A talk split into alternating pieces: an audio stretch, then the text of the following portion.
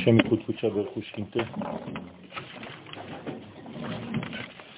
ברכינו דחילו ודחילו ורחימו.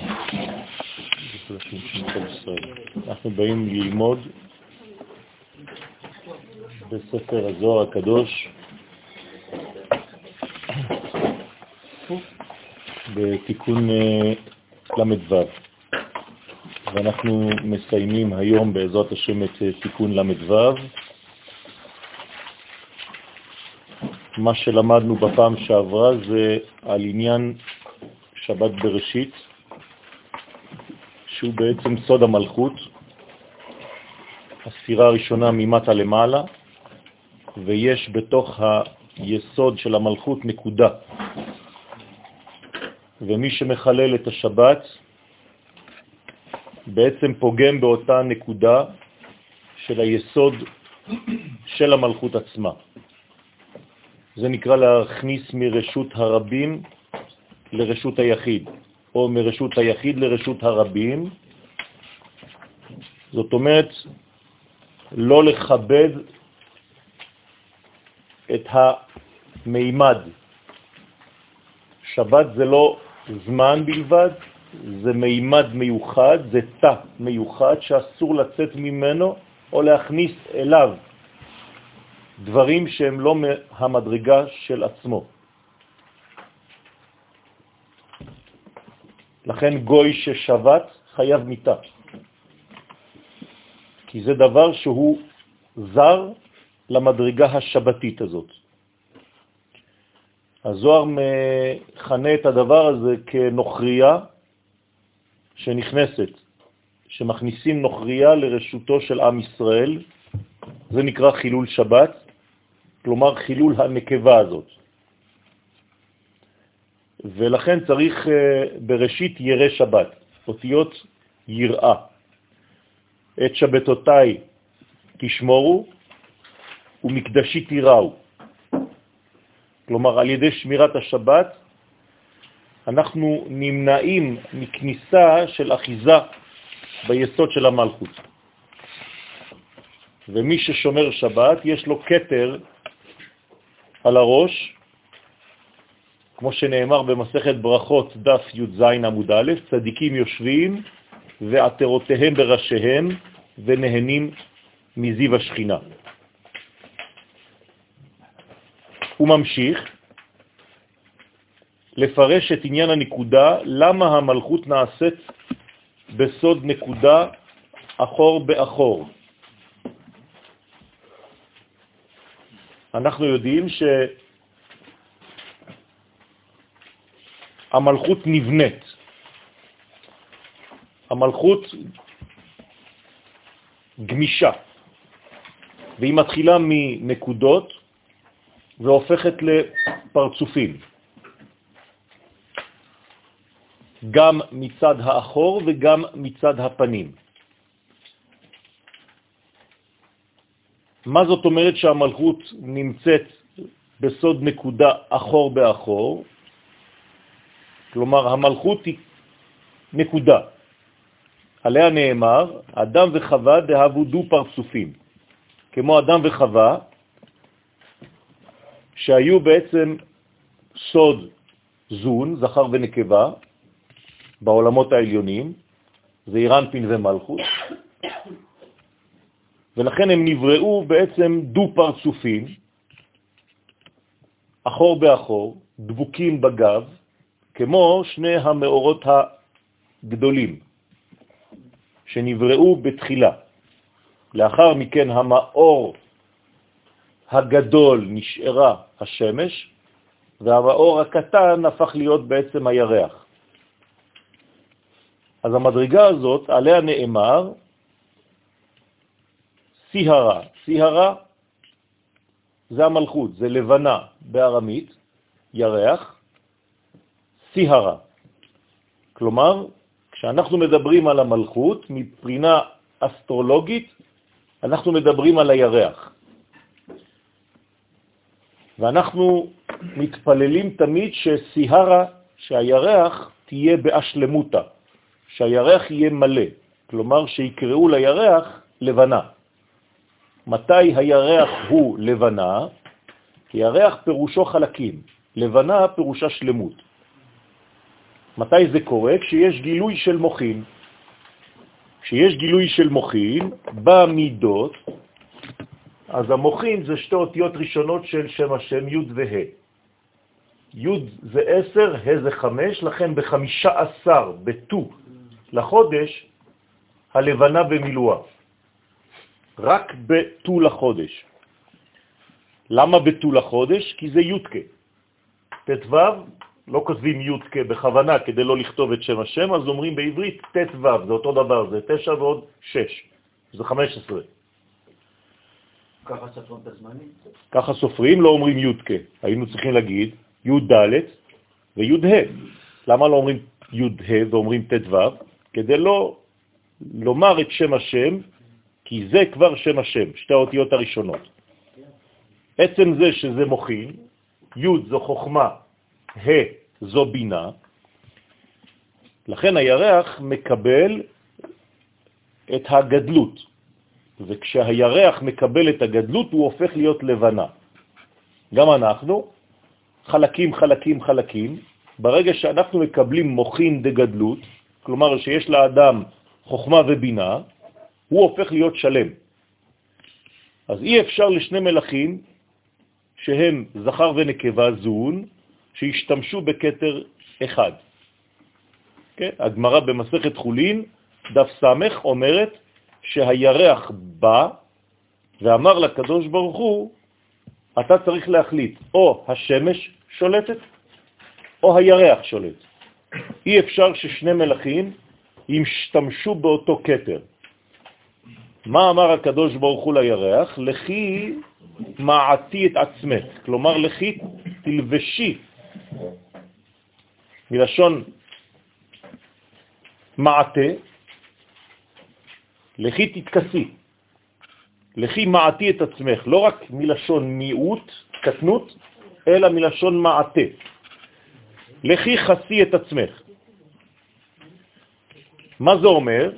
זה אומר שהמעטה שנמצא כלבוש על הירח שומר את העולם היום, כיוון שהירח זה המלכות, והמלכות זה מידת הדין, דינא דמלכותא דינא, העולם שלנו היום שמור מגילוי של מידת הדין כל פעם שיש חטא. אם הירח לא היה ממעט את עצמו, כל פעם שאדם היה חוטא, היה מקבל על הראש מיד. לכי מעטי את עצמך, פירושו של דבר שיש זמן לעשות תשובה. כי מאור החסד של שליש התפארת דזיירנטין, שעלה בסוד אור חוזר, נתקן הקטר לשניהם, ואז נטמעתה המלכות בסוד נקודה אחור באחור.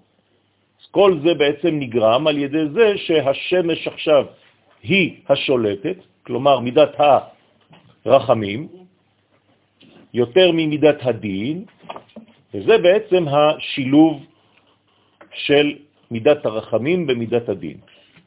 אז העולם עכשיו יכול להתקיים. אנחנו בפסקה השלישית, רזה דה, חילקו דפים, אין יותר? אז אין. רזה דה, סוד זה שמפרש במאמר זה, לחכים ליבה התמסר. למי נאמר הסוד הזה? למי התגלה הסוד הזה? לחכמי לב. מה זאת אומרת חכמי לב? חכמי לב הם היכולים לתקן את המלכות שתהיה פנים בפנים. חכם לב זה חכם שיודע לממש את חוכמתו ולהוריד את החוכמה למדרגה של רגש, ולא רק למדרגה של שכל. רוב החכמים שאנחנו מכנים כחכמים הם חכמים בראש. הקדוש ברוך הוא מלמד אותנו חוכמה מסוג אחר, חוכמה שהיא מלובשת בחסדים. פירושו של דבר חוכמה מעשית. כולם בחוכמה עשית. אדם שיש לו חוכמה כזאת, חוכמתו מתקיימת. זו חוכמה אמיתית, זו חוכמה עליונה. חוכמה שאינה עליונה, זו חוכמה שהיא נמצאת רק במחשבה, נשארת במחשבה, בפוטנציאלים, ולא מתממשת. לכן האנשים שנקראים חכמי לב, יש להם גם חוכמה וגם לב. אז הם יודעים בעצם לאמן, כלומר לאשר את מה שיש בשורש גם בתוצאה. במילים שלנו, הם לא נשארים בי"ק, הם יודעים לעשות מי"ק גם ו"ק. ואז השם אחד הוא שמו אחד.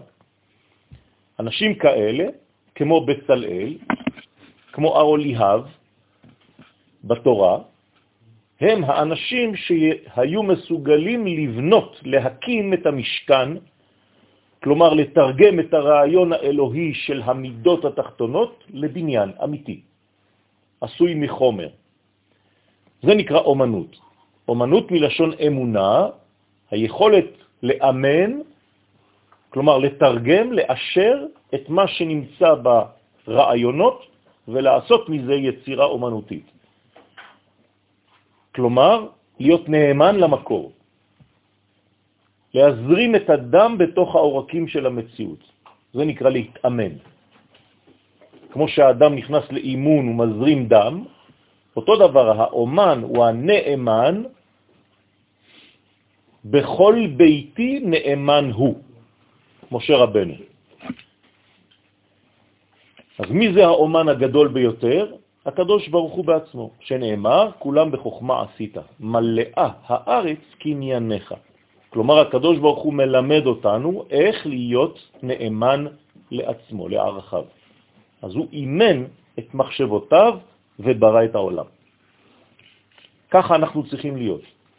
המחשבה שלנו צריכה להוביל למעשים, ולא להישאר בקומת המחשבה בלבד. לכן זה מה שמתקן את המלכות. כי כדי לתקן את המלכות, המלכות נמצאת למטה, חייבים להגיע אליה. המלכות היא המימוש של הדברים. לכן היא נקראת אישה. אישה מממשת את מה שנמצא בפוטנציאל אצל האיש. היכולת של האישה היא בעצם להיות מסך שעליו יוקרן הסרט של החלק הזכרי. ולכן זה בונה את המלכות, זה מתקן אותה. תיקון פירושו להביא את האור במקום של הכלי, זאת המשמעות של התיקון בכל מקום, ואז היא הופכת להיות פנים בפנים, ואיך עושים את זה אנחנו כאן בעולם הזה? על ידי לימודם בסתרי תורה. מי שלומד סתרי תורה בעולם הזה, הוא בעצם מתקן את המלכות ומביא אותה ממצב של אחור למצב של פנים. רבותיי, זה לא סתם מילים באוויר, זה אומר שמי שלומד סתרי תורה מקרב את הגאולה יותר מכל אדם אחר. וזה מה שאנחנו משתדלים בצניעות, בענבה, בסייעתא דשמיא, ללמוד בלימודים שלנו, כדי להכיש את הגילוי האלוהי בעולם הזה, קרי לתקן את המלכות. זה נקרא לימוד בסתרי תורה. למה דווקא סתרי תורה? כי סתרי תורה מתייחסים לרובד הפנימי ביותר כדי לגלות אותו בחוץ ביותר. הפנימי שמתגלה לחוץ, בעברית, אמונה. אמונה, שתי נקודות, פנים המתגלה לחוץ. זה התרגום של המילה אמונה. והיינו, כי דו אי הוא ה' בתראה, ד' ו', של מה שהקדוש ברוך הוא ברא את אדם וחווה דו פרצופים, מאיפה יצא הדו הזה, שאנחנו בעברית קוראים לו דו, כן, שאחרי זה תורגם לשפות זרות, דה, דואה, דוס, כן? כל הסיפור הזה הוא בא מדו. מאיפה יצאה הדו הזאת? מהיוד. היוד הראשונה שהיא בעצם הגרעין של כל דבר בעולמנו, כמו טיפת זרע, כשאני כותב אותה זה ו' וד', י', ולכן הו' והד' הם הדו. והדו הזה הופך להיות בעצם הו' נכנסת לתוך הד' ובונה לי את האות ה'. וזו בעצם הנקבה. כלומר, הנקבה היא במספר 10, כי זה ד' 6 וו', סליחה, ד' 4 וו' 6, 6 ועוד 4, 10. כלומר, מה שהיה לי בהתחלה בי', 10, מתגלה בפיתוח של היוד גם כן 10, 6 ועוד 4. ולכן זה נותן לי בעצם גמטריה 5 לכאורה, כי ה' זה 5, אבל בפנים זה 10. ולכן היא ספירה עשירית. ולכן כשאני כותב י' כ' ו' כ', זו הספירה האחרונה, הה האחרונה הזאת, היא בעצם הספירה העשירית לכל הקומה.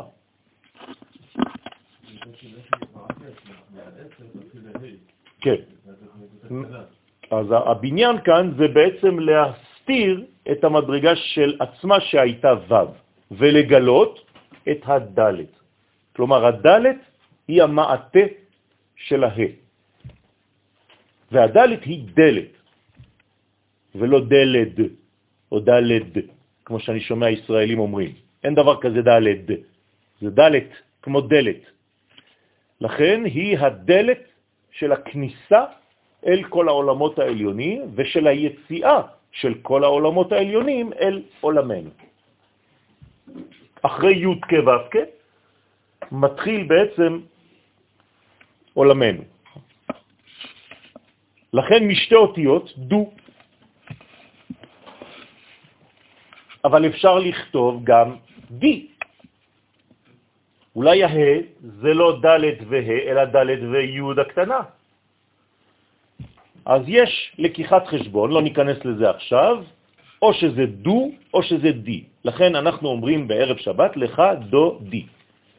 לך דודי זה לא סתם אה, מדברים עם הדוד של הקדוש ברוך הוא, אלא או דו או די. ולכן בהגדה של פסח, מי שלא מבין את זה, אז הוא חושב שזה סתם ארמית. הלחמה עניה, די אכלו אבהתנה בהרעה דמצרים. כן? זה הלחם שהיינו אוכלים שם. הזוהר אומר, לא, הלחמה עניה, די אכלו. הם אכלו את הדלת ואת היוד. זאת אומרת שהם אפשרו לעצמם לצאת מהגלות לחירות על ידי הבניין הזה. כי מה זה לצאת מגלות לחירות? כל יוד שהיא סגורה כמו שהיא כאן, היא בעצם נמצאת במצב גלותי, כי היא לא פתוחה. לא עשו ממנה כלום, לא פיתחו אותה. זה כמו רעיון שעדיין לא מומש. לכן צריך לפתוח את היוד, צריך פיתוח של היוד. כשאני פותח את היוד אני מקבל ה'. לכן אני חייב להגיע לה שזו אות מצד הנקבה שתגלה את מה שיש בי בפוטנציאל. אז למה זה לא י"ה י"ה? לעתיד לבוא, כתוב ביום ההוא יהיה י"ה י"ה, כמו שאתה אומר. כלומר, מה שנמצא בשורש יהיה בתוצאה. ביום ההוא יהיה. אנחנו כבר בחדר שזה מתחיל להתממש. כן? למעלה כתוב אצלנו י' כ' י' כ'.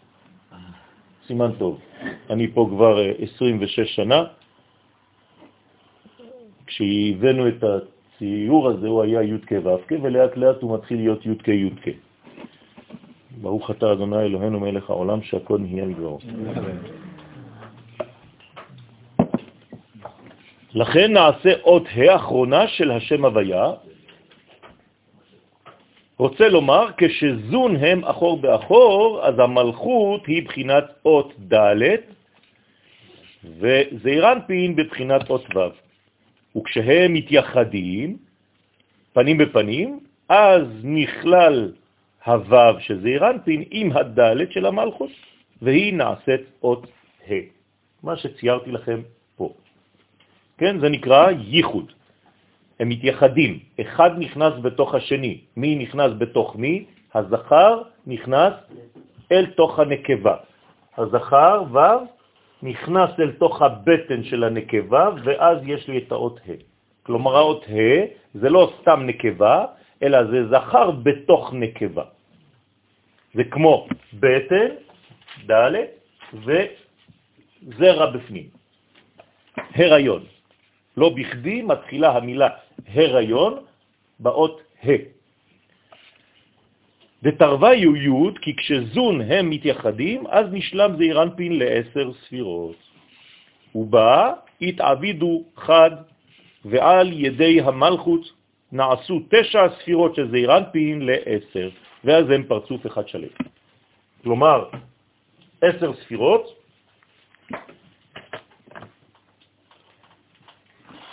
מדרגה של שורש שמתגלה בתוצאה.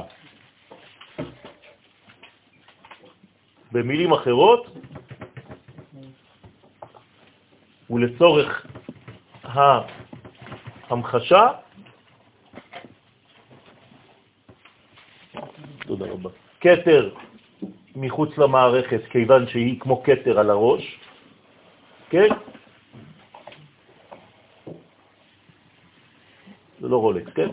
חוכמה, בינה, חסד, גבורה, תפארת, נצח, הוד, יסוד, מלכות.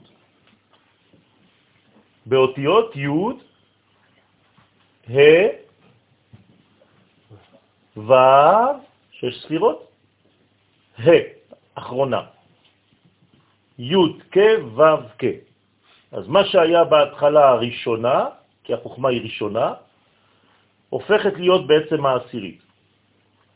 אז איך קוראים למלכות? חוכמה תחתונה. חוכמה תתאה. אוקיי? וזה בעצם פרצוף שלם. פרצוף שלם פירושו של דבר שאין כניסה לחיצונים. במילים שלנו, אם אתה רוצה להיות שמור מחדירה של דברים זרים לחיים שלך, אתה חייב להיות שלם. אם אתה לא שלם, בכל מקום שחסר, כן, זה סקווט. נכנסים כל מיני כוחות זרים, חז ושלום. אז אסור להשאיר חללים ריקים בעולמנו, כי כל דבר ריק מתמלא במשהו, או בטוב, או חז ושלום הפוך.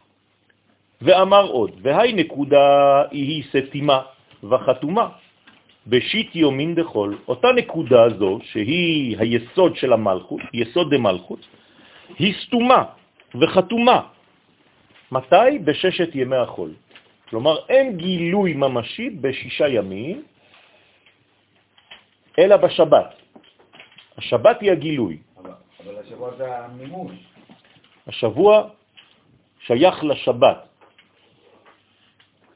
מה שאני... הוא מתפתח. אבל הוא לא יכול לגלות את הכל, כיוון שהוא חלק. כל יום מגלה רק זרוע אחת. החסד היא לא פרצוף, הגבורה היא לא פרצוף, התפארת כן, למה? כי היא כולה, אבל צריך לבנות אותה כולה. אם לא, זה רק נקודה, תפארת, יום שלישי בשבוע. בסדר, כתוב פעמיים כי טוב על יום שלישי, לא סתם. רביעי נקודה, זה לא פרצוף. חמישי נקודה, זה לא פרצוף. שישי נקודה, זה לא פרצוף. מלכות זה פרצוף. זאת אומרת שכדי לגלות צריך שלמות. אי אפשר לגלות בחלקיקים, בחלקים. לכן ימות החול, עם כל הכבוד, אם אתה לא רואה אותם כמכלול, אתה אף פעם לא תגלה את השורש היסודי הפנימי. ימות החול שייכים חצי שבוע לשבת הקודם, חצי שבוע לשבת הבאה. אפשר לומר ככה, אבל זה לא, אתה כאן מפריד בין שתי שבתות בעצם. האמת, אין דבר כזה. זה שבת אחת. אחד שייך לחוכמה, אחד שייך למלכות וכו'. לא, לא, כי השבת היא שבת. זה שאתה קורא לה שבת לפני או שבת אחרי, זה רק בזווית ראייה שלך, זאת השבת. כלומר, היא בהתחלה ובסוף. זה כמו מעגל. אם השלימות מונעת מכניסה של חיצונים, מה אני צריך, באיזה מצב אני צריך להיות כל השבוע? כל השבת, השבוע אתה צריך להתחבר לשבת. היום יום שישי בשבת. היום יום ראשון בשבת. אתה צריך לראות שלמות, ואם אתה רואה חלקיקים, רק חלקים, אתה לא שלם במה שאתה עושה. אה, אני רוצה לרדת לרזולוציה עוד יותר אה, פרטנית. כשאתה, אה, למשל, מפוזר בחיים שלך, שאנשים מפוזרים, כן, אפילו בשיעור אפשר לראות תוך חמש דקות תלמיד מפוזר או תלמיד שהוא קשוב. תלמיד מפוזר כל הזמן עושה דברים, כל הזמן נוגע בדברים, כל הזמן, כן? תלמיד קשוב זה תלמיד שאתה רואה אותו מעוגן בתוך השיעור. אז אפשר לראות את זה, זה לימוד של שפת גוף. שאנשים שלא יכולים שנייה אחת להפסיק לדבר או לעשות משהו, לזוז, לקום, לרדת, כן? כי אין ייחוד לזון הגדולים בכל ימות השבוע. כלומר, אין חיבור אמיתי, לא יכול להיות חיבור כזה, כי אין גדלות. זה נקרא קטנות. מה זה קטנות? כשאתה רואה כל דבר לבד. אתה לא יודע מכלול, אתה לא יודע לראות בגדול. בעיה אחת עכשיו עושה לך משהו בראש, כל העולם שלך הפך להיות אותה בעיה. אי אפשר לחיות בצורה כזאת. יש אנשים שכל דבר קטן הורס להם את הכל. מסוכן לחיות בצורה כזאת. כדי להימנע מדבר כזה, צריך להיות רחב יותר, וכל הזמן לקחת בפרופורציה את הבעיה ולמקם אותה. ואתה תראה בסופו דבר שאתה, כשאתה מתרחק, הנקודה היא סתם נקודה בתוך מכלול שלם, אז לא הכל אבוד. כן? אז אנחנו, יש לנו נטייה לקחת נקודה בחלל ולהכניס אותה לתוך העין. כשאני לוקח את הנקודה ומכניס לתוך העין, אני רואה רק את הדבר הזה, ואפילו את הדבר הזה אני כבר לא רואה כי הוא כל כך קרוב, שאני כבר הלכתי לאיבוד שם. אפשר ללמד את זה או שזה באישיות של ה... אפשר ללמד את זה, זה מה שאני עושה עכשיו. הדאו דכתיב, זהו שכתוב, יהיה סגור ששת ימי המעשה. לכן אין פתיחות אמיתית בששת ימי המעשה, אלא למי שחי כבר בימי המעשה כמו בשבת. ואז הוא הפך את החיים שלו ליום שכולו שבת.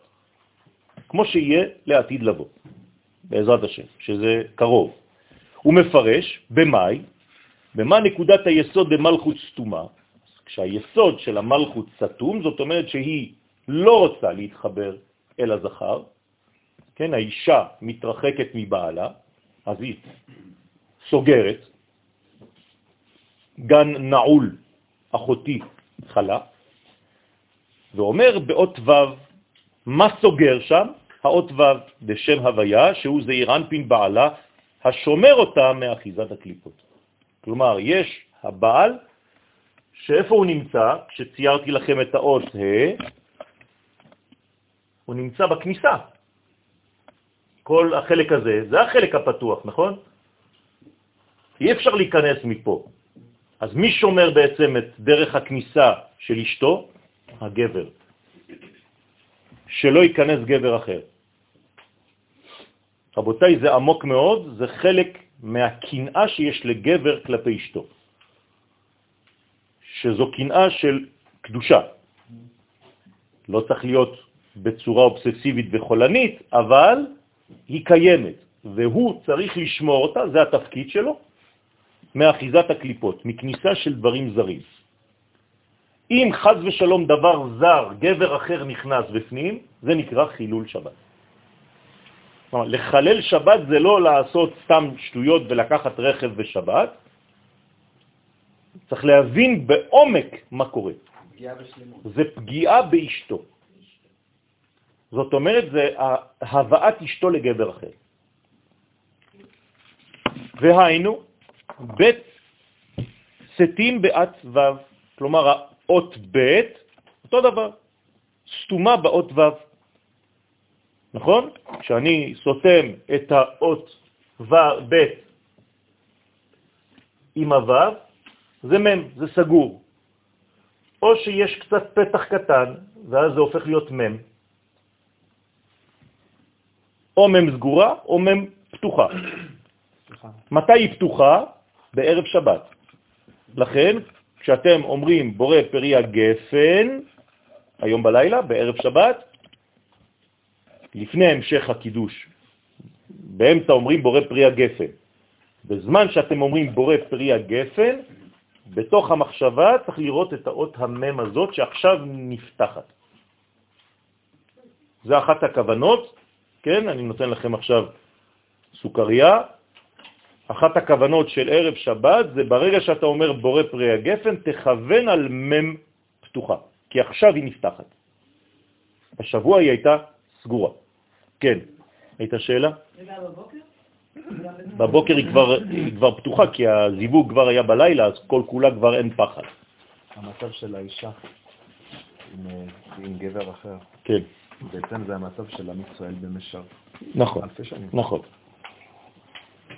לכן אני כל הזמן מדגיש את אה, חומרת המצב הגלותי של עם ישראל.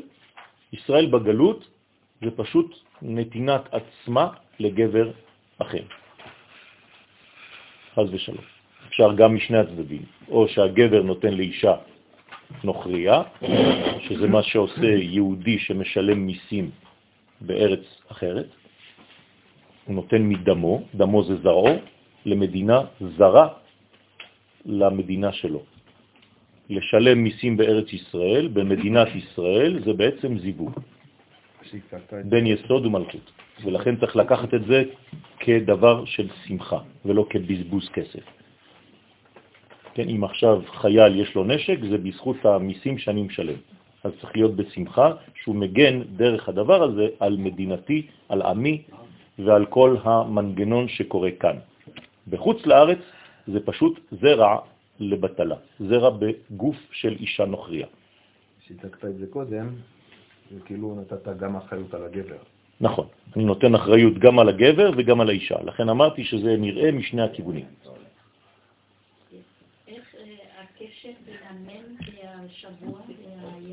הסברתי שו' זה ימות השבוע, לכן זה סגור. בשבת הו' נותן פתח לאשתו, כי בשבת חייב שיהיה זיווג. זה זיווגם של תלמידי חכמים, זה פשוט ב- מערב שבת לערב שבת, ואז זה פותח את הסגירה. הבית זה כל הבניין של העולם, כל הדואליות של העולם הזה. לכן, לפני שאברהם נעשה אברהם, הוא היה עבר סגור. ואסור לקרוא לו אברהם, ככה אומרת הגמרא. אסור לקרוא לאברהם אברהם. למה?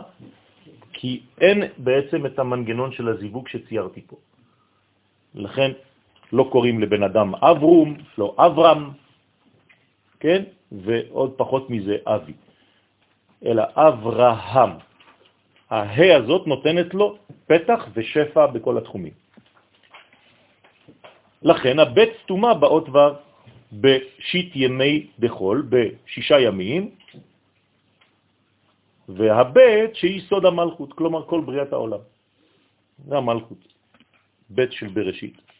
ונקודה שבתוך האות בית, זאת אומרת היסוד של המלכות, כן, שאני כותב בית דגש. עם הדגש בפנים, המפיק הזה, כן, זה היסוד של המלכות. היא המלכות והיא היסוד בפנים. היא סתומה באות ו' בששת ימי החול. צריך לסגור אותה בששת ימי החול, כי יש סכנה. כי בששת ימי החול אנחנו בקיצוניות. אמרתי לכם, יום א' זה רק חסד, יום ב' זה רק גבורה. אי אפשר. צריך שתהיה שלמות. לכן כל ימות השבוע זה סגור. למה? מחמת פחד אחיזת הקליפות, שלא תהיה כניסה לכוח זר אל תוך המנגנון של הקדושה הזאת. וזה בעצם כל הנושא הפנימי של חילול שבת, זה חז ושלום לחלל את הגוף של האישה, לא רק בזוג, אלא האישה ככנסת ישראל. שהיא חז ושלום אסור לה להיפתח לגבר אחר, לא יהיה אלוהים אחרים על פניי. לא יהיה לך אלוהים אחרים על פניי, תרגום למציאות למטה, לא יהיה לך גבר אחר חוץ ממני. זה מה שאומר הגבר לאישה, הרי את מקודשת לי. מכל הנשים בעולם, את שלי ואני שלך. בסדר? מה ההתפרצות? איך אנחנו מבחינה פוליטית מכניסים גופים זרים בתוך הכנסת, כאילו, אם אני הולך את זה עד הסוף. אתה צריך ללכת עד הסוף, זאת מחלה נפשית שאנחנו צריכים להיגמל ממנה. התרגלנו במשך אלפיים שנות גלות להיות בקרבת זרים, ואנחנו חושבים שגם כשחזרנו לארץ ישראל, אז צריך להכניס לתוכנו קצת זרות. לכן זה לוקח זמן כדי להתפטר מהמחלה הזאת, ואתה צריך לפעול כדי שהחברים שלך יבינו את זה. פשוט מאוד. ואנחנו צריכים לפעול כדי שהחברים שלנו יבינו את זה, שאין כניסת זר בתוך עולמנו, צריך להתפטר מכל הקליפות הללו. וביומה שביעה, מה קורה ביום השביעי? ביום השביעי, שהוא שבת, שהחיצונים תמונים בנוקבה דתהומה רבה ואין פחד של אחיזתם. מה קורה כשאתה חי במדרגה של שבת? הקליפות לא יכולות להיכנס, אז איפה הן נמצאות? בחוץ.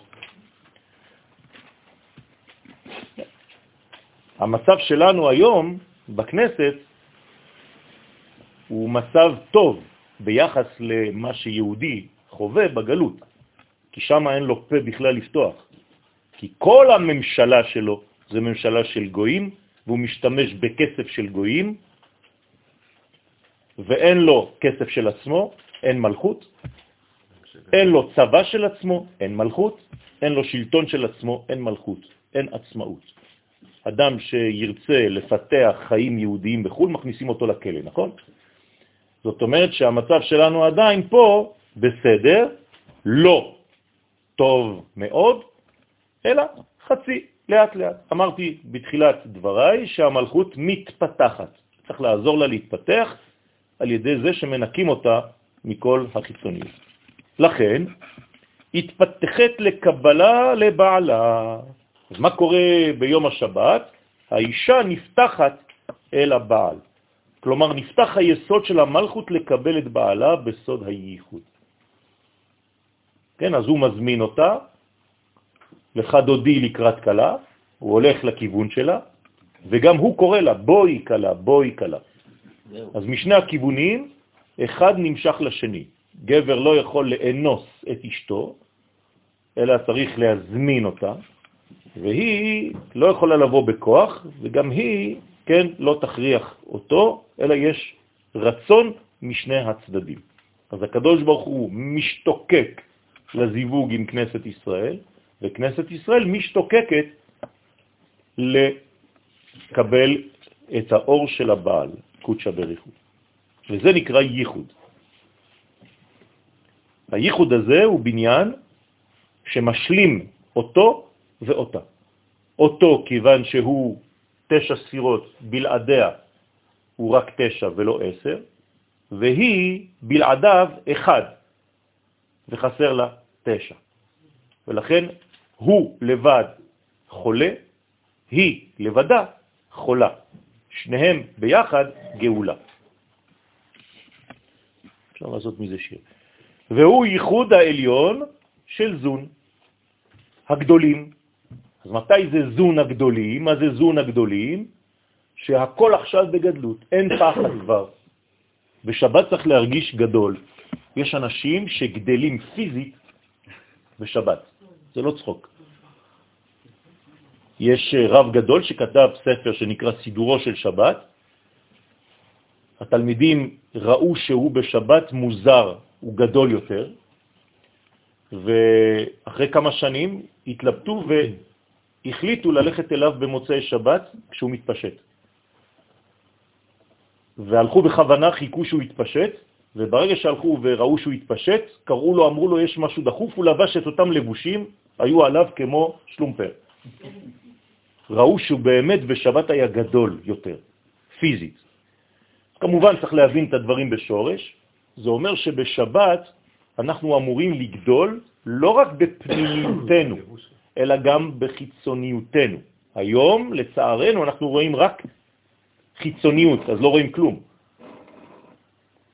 אבל כשנראה את הפנימי בחיצוני, נראה את הדברים עולים בשבת. כשאתה תברך, אתה תראה ניצוצות. היום אתה לא רואה כלום.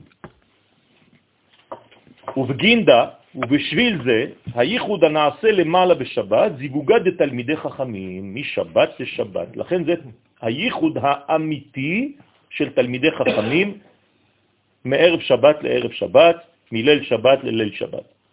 על ידי זה, וירתי נשמתין קדישין חדתין לבניו.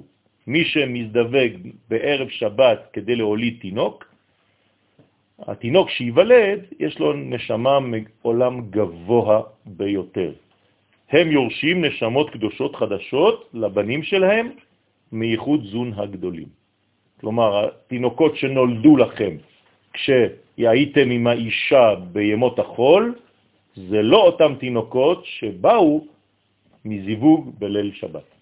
נשמות גבוהות מאוד של זון הגדולים.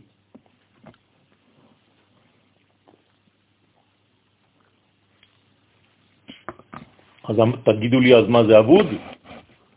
לא אבוד. ההמשכיות, גם כשכבר יש ילדים והזיווג לא כדי להביא ילדים, בזמן הזיווג, בליל שבת, צריך להמשיך לא רק לאישה לכוון שאתה עכשיו ממתק אותה, אלא להמשיך את הכל לילדים, כי היא קשורה לילדים, ואז אתה יכול לגדל את הילד שלך כאילו אתה משחזר את הזיווג הראשון. ובגינדה, ובשביל שהמלכות היא שמורה על ידי בעלה בכל ימות החול, לכן היא נקודה של היסוד המלכות.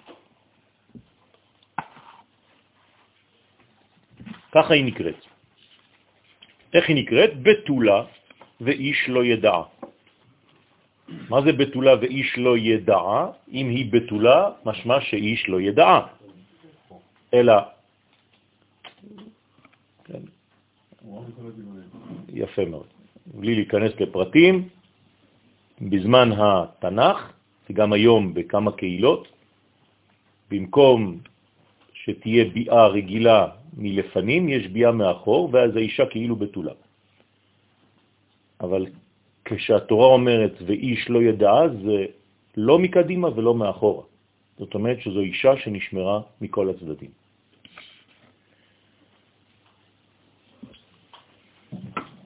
ואיש לא ידע, דהיינו איש הבליעל.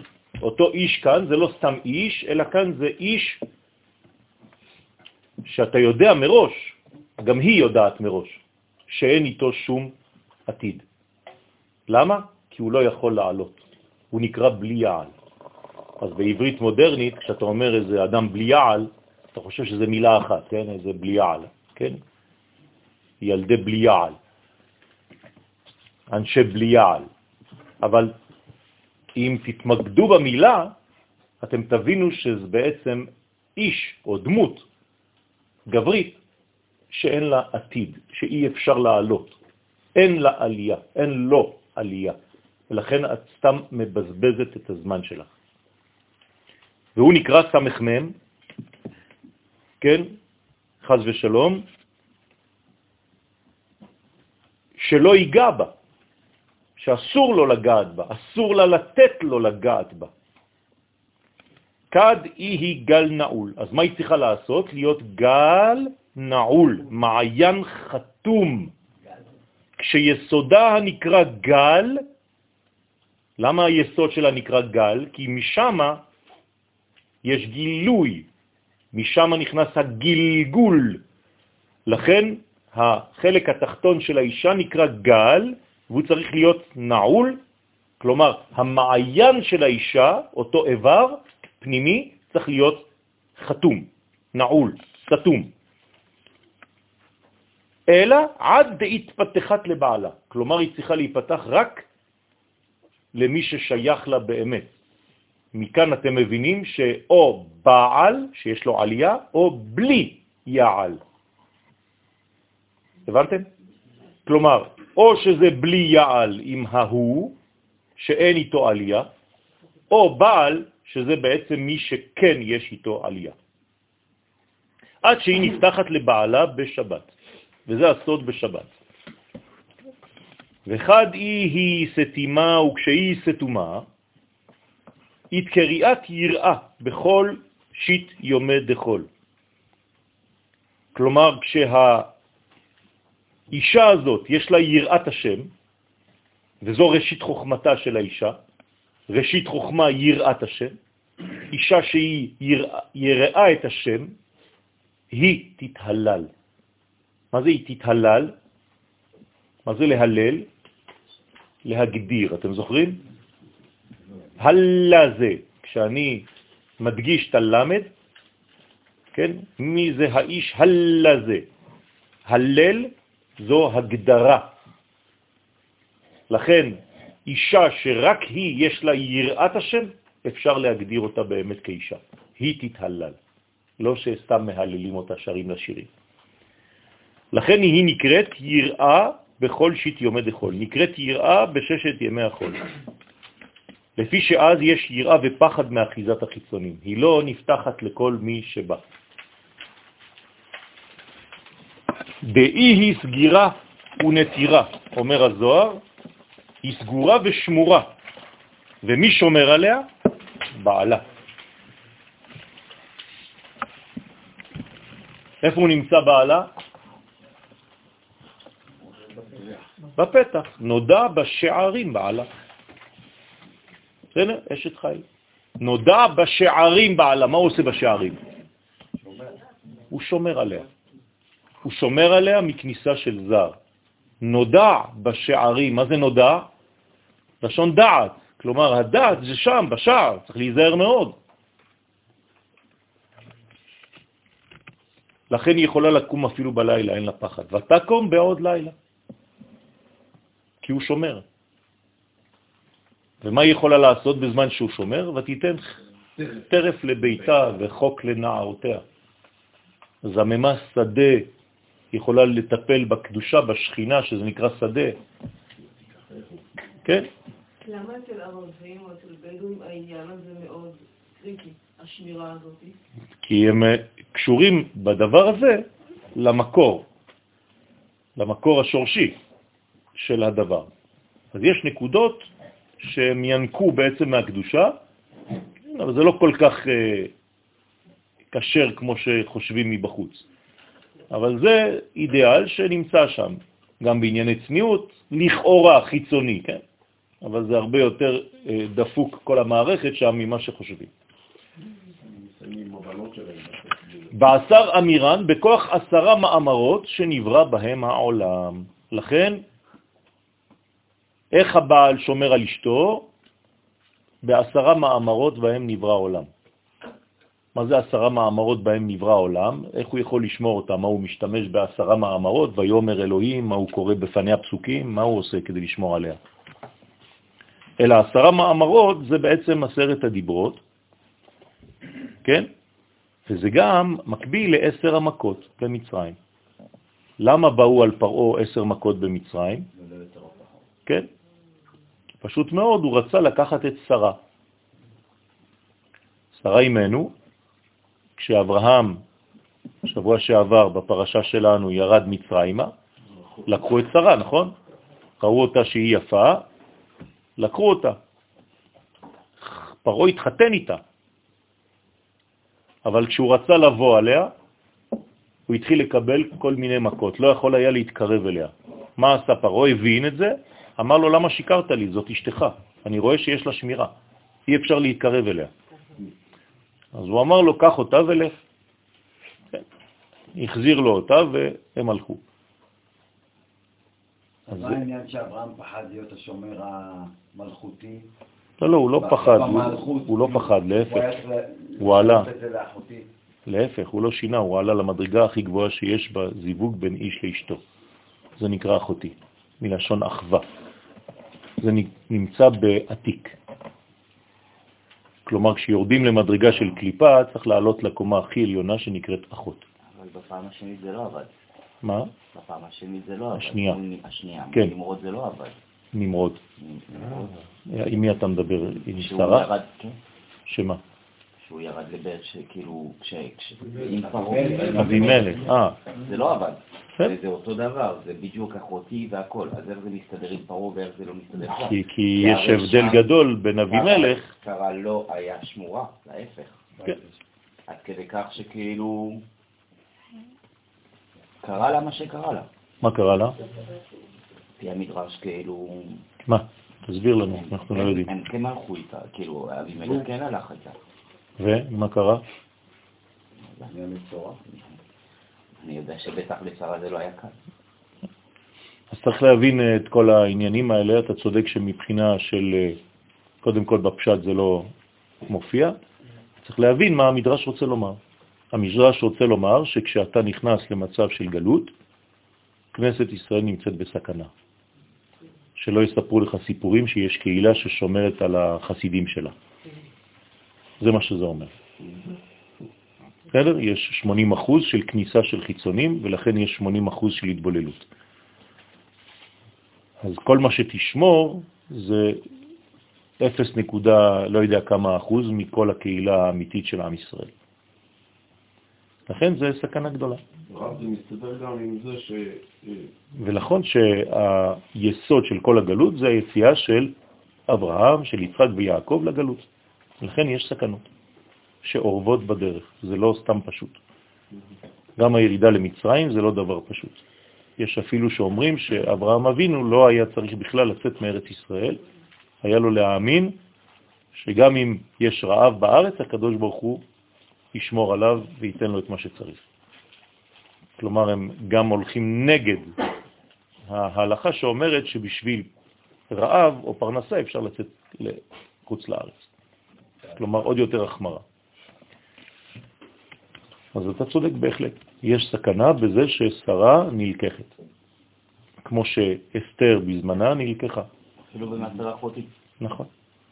כלומר, זה מצב אה, שהאדם חושב שהוא שמור, וחז ושלום אה, יש פגם גדול. נגיד שאין אחותי בחודש, אחותי פנימי, נכון. נכון. אין, אין, אין מדרגה כזאת של, של, של, אה, של חיבור. מה זה אחות? זה לא- לאחות. אי אפשר לאחות קרעים. בסדר. אתה לא יכול לאחד אחד במקרה אחד ולא במקרה השני. זה לא, כי אם לא. בפרעה אתה אומר דבר כזה ושם אתה אומר דבר כזה ויש תוצאות שונות. אתה לא יכול להגיד כאילו זה ככה פה וזה לא ככה שם. הרב, בפרעה זה היה בחו"ל ובמלח זה בארץ. כן. אז יש שונה. עם האמא אתה מצליח אבל בעזרת לא. לא. יש זהירות, צריך להיזהר פי שניים, כל הזמן. ולכן אני, אני כל הזמן חוזר ואומר לכם שהדבר החולני ביותר בעם ישראל זה המצב הגלותי. אז uh, הגבר צריך לשמור בעשרה מאמרות בהם נברא העולם. זאת אומרת, לבנות בעצם קומה שלמה של עשר ספירות, של uh, מלכות. ובתוך העשר ספירות של עשרה מאמרות, אם תספור שם כמה פעמים מופיע שם אלוהים, 32 פעמים. כן? הנה. ולמד בית אלוהים, ובכוח למד בית פעמים שם אלוהים שנזכרים בתורה בששת ימי בראשית, עד הפסוק ויחולו השמיים והארץ. אז עשר ספירות ועוד 32 פעמים אלוהים, ביחד זה עולה 42 מ"ב, עטוון דגבורה, שזה בעצם כל השמירה של המלכות, מ"ב, 42. 4 ועוד 2, 6. אנחנו עדיין בשש ששומרת על הכניסה אל תוך המלכות. אז שם מ"ב בקבלה זה שם קדוש, אתם מכירים אותו באנה בכוח, צריך לומר את אנה בכוח הרבה פעמים ביום. אה, אחד מהייחודים שאפשר לכוון באנה בכוח זה לומר אותו לפי הניקוד של כל ספירה וספירה. זאת אומרת שבשורה הראשונה של אנה בכוח, אז האנה בכוח גדולה, כן? אתה מכוון בסגולים של חסד. אנה בכוח גדולת ימינך תתיר צרורה. קבל רינת, עמך וכו', את בגבורה. וכו' וכו' וכו'. עד שאתה מגיע לברוך שם כבוד מלכותו בלי שום ניקוד, ואז בנית זה ייחוד, כן? זה אחד מהייחודים של חכמי הקבלה. כלומר, לראות את הדברים בצורה כזאת, לעשות את זה לפחות פעם בשבוע, את הייחוד הזה, וזה שמירה גדולה מכל מיני קליפות. אז לכן הוא שומר עליה דרך השם הזה מ"ב, כן? כמה שורות יש בשם הזה? שש. זה הוו שלו. לכן אומרים את זה בערב לפני לפני לך דודי בבית הכנסת. בסדר?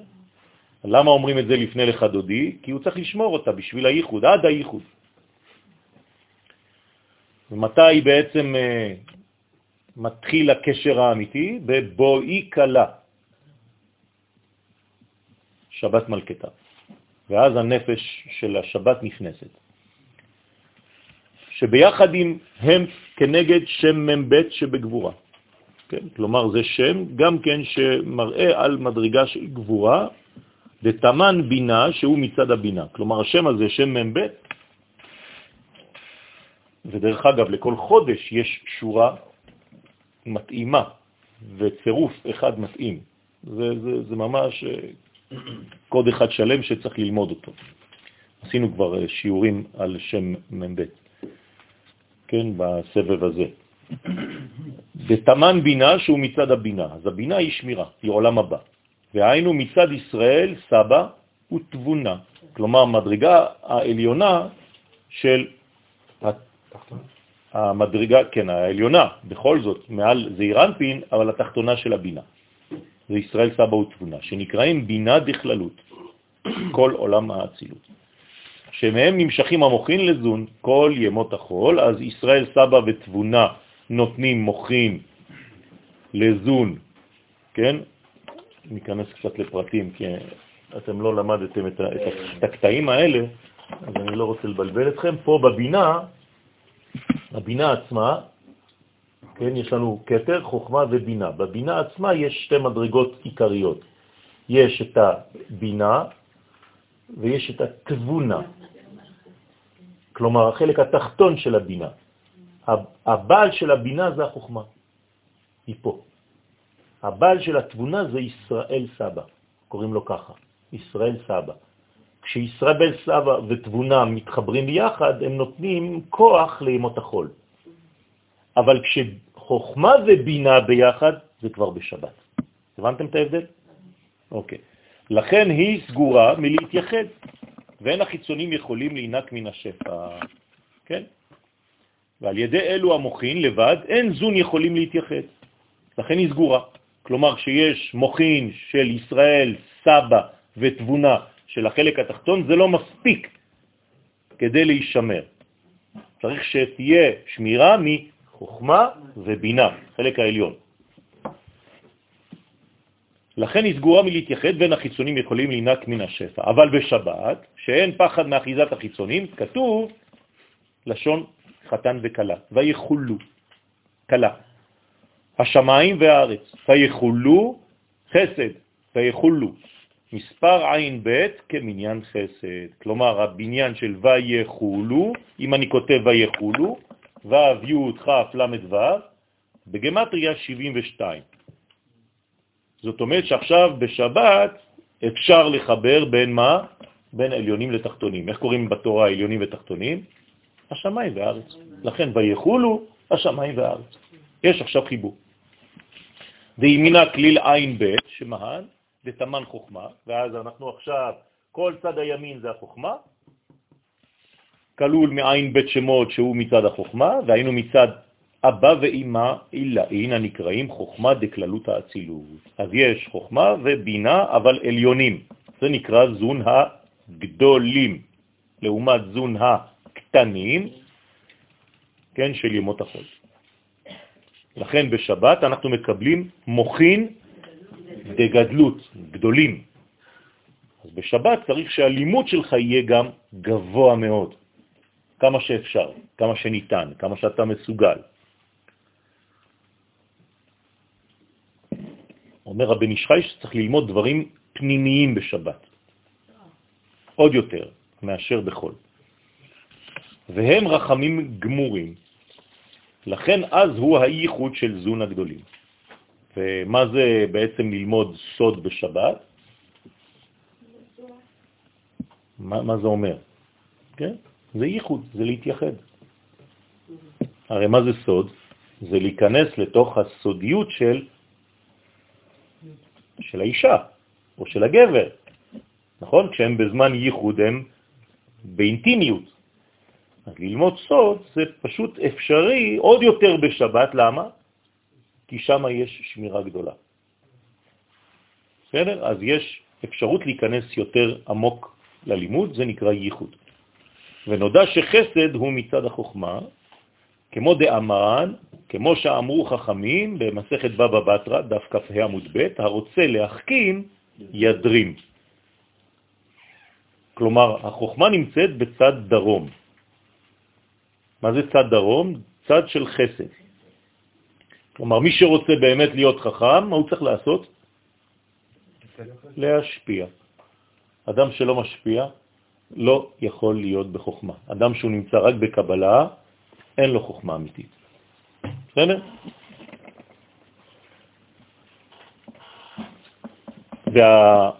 וההתפשטות הנתינה, במה היא מתחילה? בחסד, בחסדים, שנאמר עולם חסד ייבנה, יש בניין. לכן זה מה שאמרתי לכם בתחילת השיעור, שהקדוש ברוך הוא כולם בחוכמה עשית, כלומר החוכמה האלוהית השתמשה בחסד כדי לבנות את העולם ולהפוך את החוכמה לעשייה. זה נקרא ידרים. מה עושה אברהם אבינו שהיה קשור לספירת החסד? נוסע כל הזמן לצד ימין, לצד דרום. וילך אברהם הלוך ונסוע הנגבה. הוא כל הזמן הולך לנגב. כן, היה המג"בניק הראשון. לכן הוא לא מפחד לרדוף אחרי האויבים שלו עד סוריה. כן? כדי לנקות, כמו מג"ב. פירוש הרוצה להחכים בתורה, ימשיך. מוכין מצד החסד שבדרום. אז החוכמה של התורה היא אותו דבר. איך אתה רוצה להיות גדול בתורה? דבר אחד, אתה צריך להעביר את השיעורים שאתה מקבל הלאה. אם אתה שומר לעצמך ואתה לא ממשיך בעצמך, כן, אז אתה לא יכול לה, להגביר את החוכמה שלך. עצם זה שאתה מעביר הלאה, זה גורם לך להקשיב בצורה שונה מאשר מי שמקבל רק בשביל עצמו. ואמר עוד, דחילו בשיט יומין דחול, בששת ימי החול צריך לעבוד את השם מתוך יראה. עכשיו אתם מבינים למה בימות השבוע צריך יותר יראה, למה? כי הזיווג צריך להיזהר ממנו. כלומר, או שאתה מתחתן עם שבת, או שאתה לא מתחתן בכלל. זה מה שאומרים בעצם לאישה. אל תקחי גבר פשוט, תקחי גבר שהוא בדמות של שבת. לפי שזון מקבלים את המוכין מבינה, שהיא שורש היראה. אז שם, כל הבניין בימות החול זה רק שמירה, שמירה, שמירה, שמירה, שאף אחד לא ייכנס, שאף אחד לא ייגע במלכות הזאת. לכן היראה, כן, בתוך היראה יש את הראייה. היא חייבת לראות מי נמצא מולה. ולהיזהר מאוד. ועל זה נאמר איש אמו ואביו תיראו. למה צריך יראה מאבא ואימא? איש אמו ואביו תיראו, והאימא קודם לאבא, שכל איש צריך לירא מזון הנקראים אביהם ואימם של ישראל. כלומר, צריך פחד מזעירנפין ומלכות, שזה קודשה בריחו והשכינה,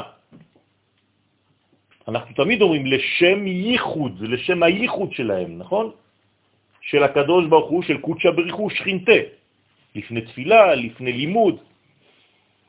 אז זה בעצם אומר שעם ישראל צריך לפחד, להירא, להישמר מהבניין הזה של זון. למה? שלא יהיה חז ושלום חיבור שבו נכנסים גם כוחות זרים.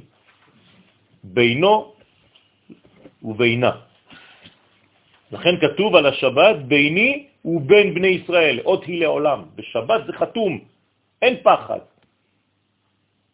לכן שבת נקראת אות.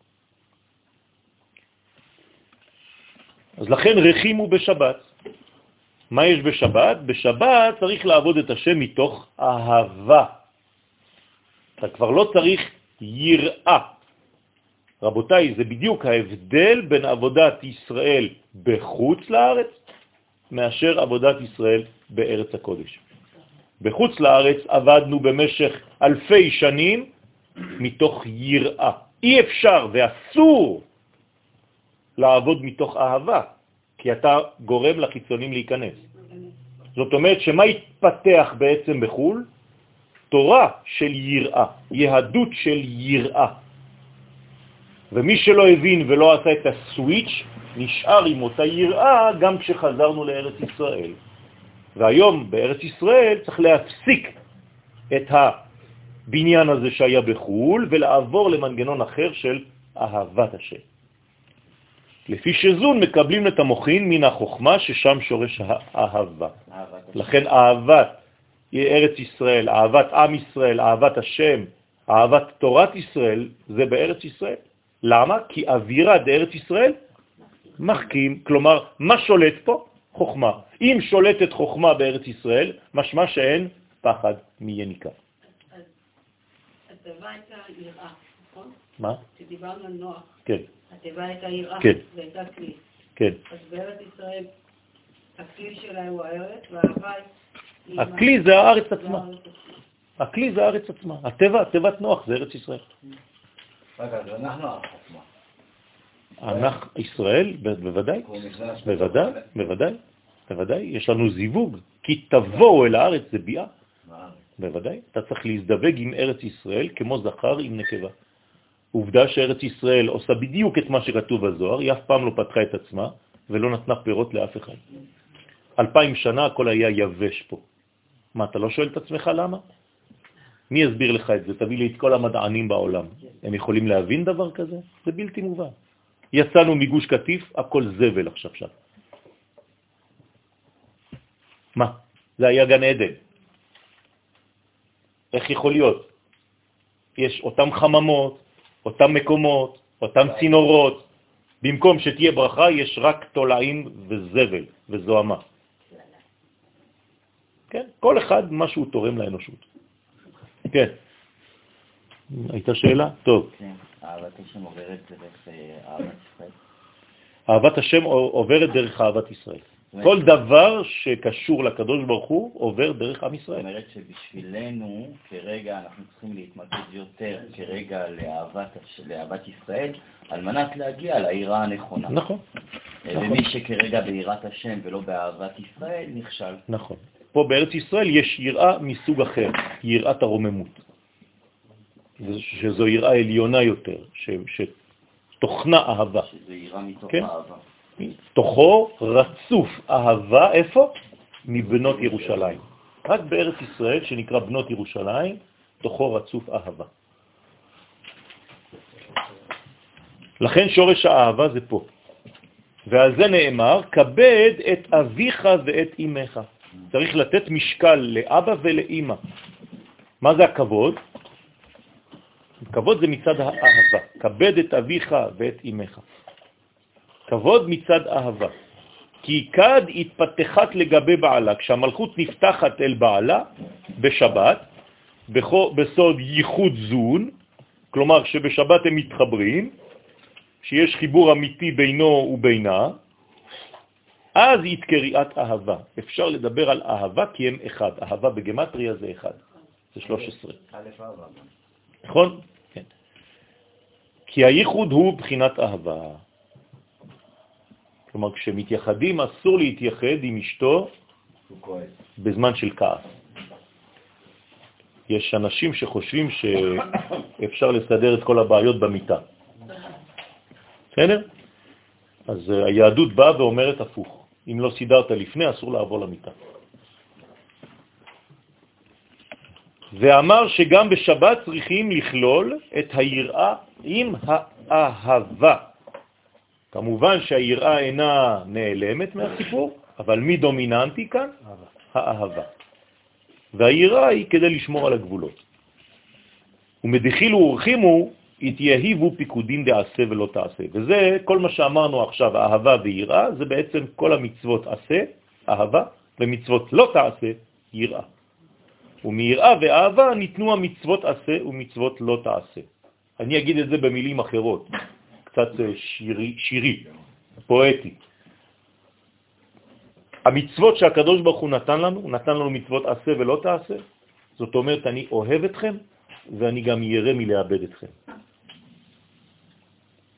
אז אצלו זה מתורגם במצוות. מי שלא מבין את זה, חושב שזה איזה עצבני שנתן לנו חוקים, כן. ואם אתה עושה אותם אז בסדר, אתה לא עושה אותם, אתה תקבל על הראש. כן. איך קוראים למצוות? המילה האמיתית של המילה מצווה בארמית? עיתים. מה זה עיתים? עצות. סוד עצום. הקדוש ברוך הוא לא נותן לנו מצוות, הוא נותן לנו עצות. כלומר, נותן לנו עץ, נותן לנו חיים. זה מדרגה אחרת, רבותיי. או שאתה עצבני דתי, או שאתה מבין את הדברים בתוכן. אז זאת אומרת שאני יכול לעשות מצוות בדרך עץ הדת, אני יכול לעשות מצוות דרך עץ החיים?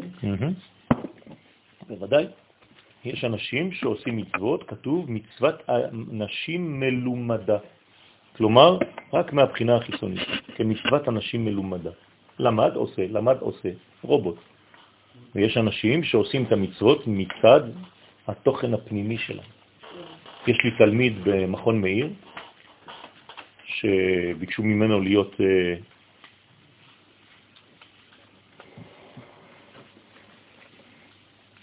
דיפלומט באפריקה, בא מאפריקה, משבט דן, האבוד. אחד מהתלמידים במכון מאיר, שעבר תהליך גיור ונכנס למכון, ועם פשוט התפלאות רק להסתכל עליו, לראות אותו. זה משהו מעולם אחר.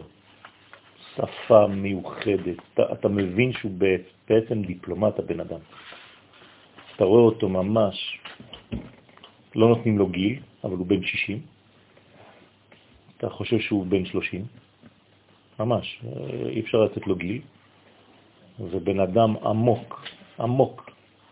אתם רואים את הטקסטים שהוא כותב לי, זה פשוט סיפור אהבה לעם ישראל, לארץ ישראל, לקדוש ברוך הוא.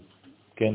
קנאה, זה מעורר קנאה אצל בן אדם שנולד פה ולא יודע את כל הערכים האלה שהוא, איך הוא, איך הוא בוכה, איך הוא תוכן, פנימיות, קרבה, דבקות. אין, פשוט אני מתפלא וממש אה, מודה לקדוש ברוך הוא שיש לי בכלל השנה תלמידים ברמה שבחיים לא היו לי. בחיים לא היו לי. והכיתה מלאה מפה לפה, יושבים על הרצפה, אין מקום בכלל כבר. פלא פלאות. ואתה רואה את האנשים, את הקרבה שלהם, את הרצון. ברוך השם, זה מעורר uh, הרבה דברים טובים. וזה נקרא זכור ושמור. כלומר, צריך גם זכור וגם להישמר. כי זכור מצד החסד והאהבה, ושמור הוא מצד הגבורה והיראה. סיימנו, ברוך השם, את תיקון ל"ו, ומיד אנחנו עוברים לתיקון ל"ז. לחיים. צריך להודות לשם. אנחנו עכשיו ממש, ממש כבר בחצי האחרון של התיקונים. יש 70 תיקונים ואנחנו מתקדמים, ברוך השם, במהירות.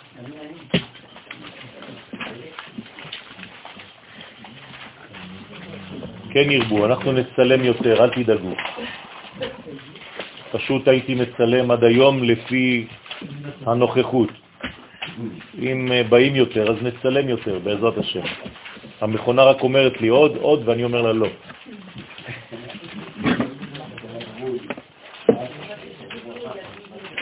הרב, בקשר לסיפור הזה שדיברת לפני זה, שיש הבדל בין ששת ימי המעשה לעומת שכולם כמובן שזוג נמצא בארץ ישראל, אז ששת ימי המעשה...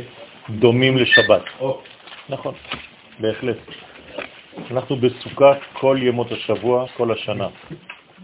אמרתי לכם כבר, ואני חוזר ואומר, זה לא איזה שיגעון שנפל עליי יום אחד בהיר. אה, כל מה שאני אומר לכם זה מעוגן בכתבי הקודש. אני מקווה שאין לכם ספק שאני לא ממציא דברים על החיבור שלנו עם הארץ הזאת, עם המקום הזה, וכמה שאתה תבין את זה ותיישם את זה ותחיה את זה עד כדי בכי כשאתה רואה את ארץ ישראל ורוצה לשכב עליה, כן? כך בעצם הקדוש ברוך הוא יחזיר לך את זה פי אלף. תיקון שבע ותלתין. נראה שצירוף תיקון זה הוא בראשית ברית אש. כלומר, אנחנו עוסקים בתיקונים, כלומר במילה בראשית. אנחנו לוקחים את המילה בראשית ובונים ממנה צירופים שונים. אז במקום לקרוא בראשית, אפשר לקרוא ברית אש. כלומר, קשר של אש. וצירוף ברית מפורש כאן, ועניין אש הוא המבואר בהמשך הדרוש. כלומר, אנחנו נתעסק בשתי מילים, בשני מושגים. המושג הראשון זה ברית, המושג השני זו אש. שעל ידי הברית ניצלים מחרב המתהפכת, שהיא אש הגהנום. הקדוש ברוך הוא הניח בכניסה לגן עדן את הכרובים ואת החרב המתהפכת, את להט החרב המתהפכת, בכניסה לגן עדן. צריך להבין מה זה אומר, ואנחנו רוצים לחזור לגן עדן, ולכן צריך בעצם לפתוח את כל הרעיון הזה. אז בעזרת השם נעשה ונצליח. פתח רבי שמעון ואמר, רבי שמעון בר יוחאי עליו השלום, פותח את הפה, זכותו תגן עלינו, ואומר, כי בראשית יהיו ברית, במילת בראשית יש אותיות ברית. ודאי כד יהיו בלבושין דאילין, דאילן קליפין דאינון עורלה ופריאה. מה זאת אומרת? שבמילה בראשית יש את המילה ברית, ודאי כשהברית היא בלבושים של אלו הקליפות, שהם עורלה ופריאה, רוצה לומר כשעדיין לא נימו לתינוק, ולא נפרע שאז הקליפות שהם הסמך מהם והנחש סובבות ומלבישות את הברית, אז הוא אומר, יש בעצם דרישה. פשוט מאוד, הקדוש ברוך הוא בורא את העולם במילה בראשית, נכון? אומר הזוהר, זה לא סתם. הקדוש ברוך הוא במילה הראשונה של התורה מבקש ממך לעשות עבודה, ברית. במילים שלנו, מה הוא מבקש מאיתנו? לעשות בירור, לעשות הפרדה, להוריד את מה שנקרא אורלה ולעשות פריאה, כמו שעושים בברית. כלומר, הקדוש ברוך הוא פותח את התורה עם בקשה מאיתנו, אנחנו בני ישראל לומדים את התורה. תתחיל את התורה בעשיית גבולות וברורים, תוציא את כל מה שלא שייך, תסלק את הכל. אוקיי? זה מה שהקדוש ברוך הוא דורש. זו הדרישה הראשונה. לכן, אחר שנימול האדם, צריך תמן דחילו, צריך שם יראה. לא מספיק שהאדם נימול, כלומר שעשית את מה שעכשיו אמרתי לך, ברית, חתכת את מה שזר לך וזרקת את זה, תמנת את זה בחול כמו הנחש, עכשיו אתה צריך להיזהר. אתה צריך לשמור את הברית הזאת. זה לא עכשיו. שהורדת את הרע, מה נשאר עכשיו? רק הטוב, אבל אם הטוב נשאר, צריך להישמר. עכשיו הוא בסכנה. שלא יפגום בריתו, כדי שלא יתאחזו שם הקליפות. מה זה, איך הוא עושה בסכנה? לפני זה הוא לא היה בסכנה? פחות, כי זה בעצם אה, חופה. מצד אחד, כאילו זה שומר. זה שמר לו. בוודאי. כמו היום המסגד שנמצא על אבן השתייה. מצד אחד זה קליפה, מצד אחד זה שמירה. אז צריך להבין שהקדוש ברוך הוא עושה כל הזמן פעולות כפולות. ביום שבעזרת השם יגיע הזמן שנאכל את הפרי, שהוא יהיה בשל, אז אנחנו נוריד את קליפת הסלע, אז- אז עוד לא עשינו ברית מילה? כן? שמה?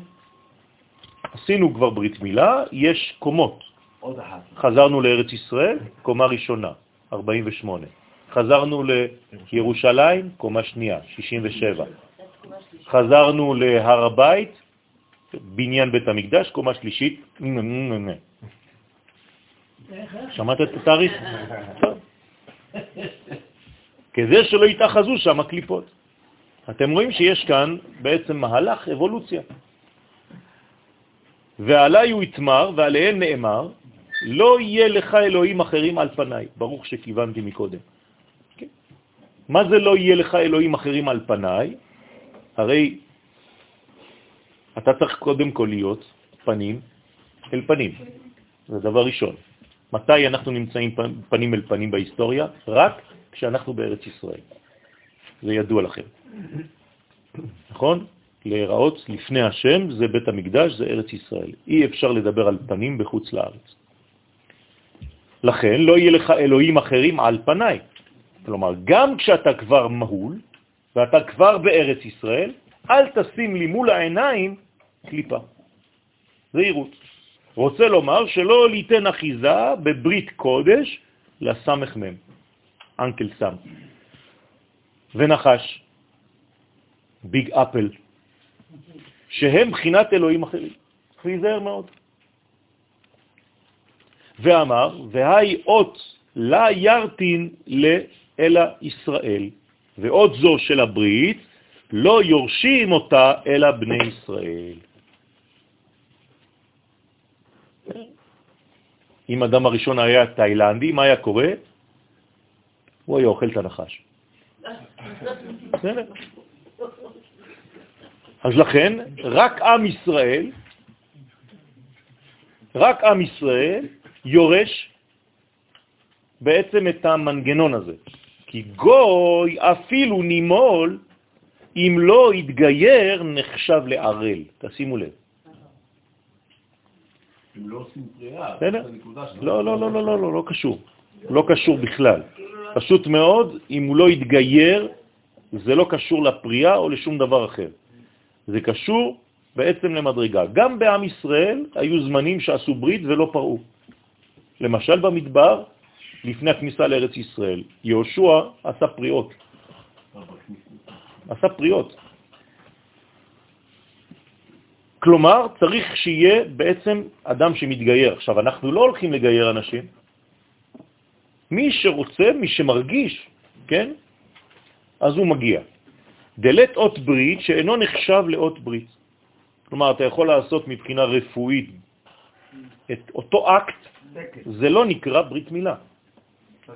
עד דאעברין מיניה אילין קליפין דאינון ערלה ופריעה בעטיפו דדמא. עד שמסירים ממנו את אלו הקליפות שהם ערלה ופריעה רומזות על סמך מם ונחש. כלומר, מה הוא עושה? הוא מקבל את הזהות הישראלית. כמי? כמה? לא שעכשיו הוא יתקרב לקדוש ברוך הוא, הוא יתקרב למי? עם ישראל. לעם ישראל. זה הגיור הראשון, רבותיי. אדם שמתגייר, הוא לא מתקרב לקדוש ברוך הוא מתקרב לעם ישראל, בדרך עם ישראל הוא מתקרב לקדוש ברוך הוא. זהירות, שנאמר, עמך, עמי ואלוהיך אלוהי. לא מתחילים בדתיות. למה, למה זה לא ככה שמלמדים את זה במרכז כן, הגיור? כן, כן, כן. למה... למה? בסדר?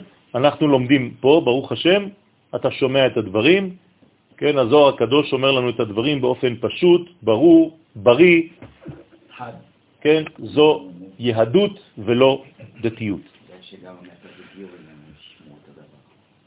אני אומר לכם כל הזמן, אני חוזר ואומר, מי שלא לומד זוהר לא יכול להשתוות למדרגה של הדור.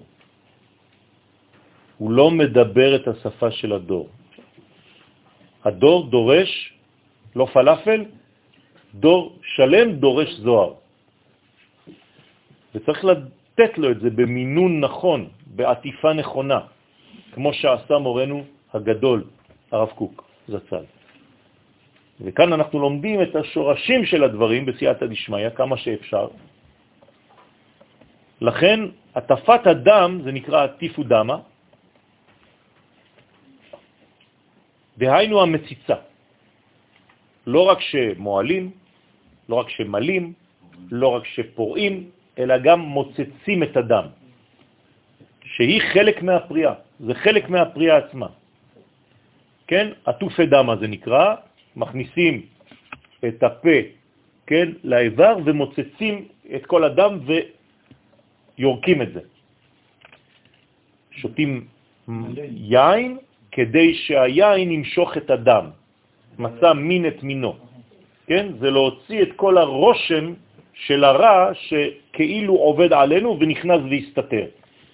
אז לא רק חותכים, למה כשאני אומר את זה כואב לך כבר? כן? פורעים ומוצצים.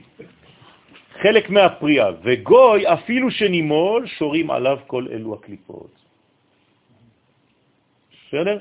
כלומר זה צריך להיות מדרגה של קדושה, מדרגה של טהרה, וצריך ל, לא, לא להיכנס לשטויות,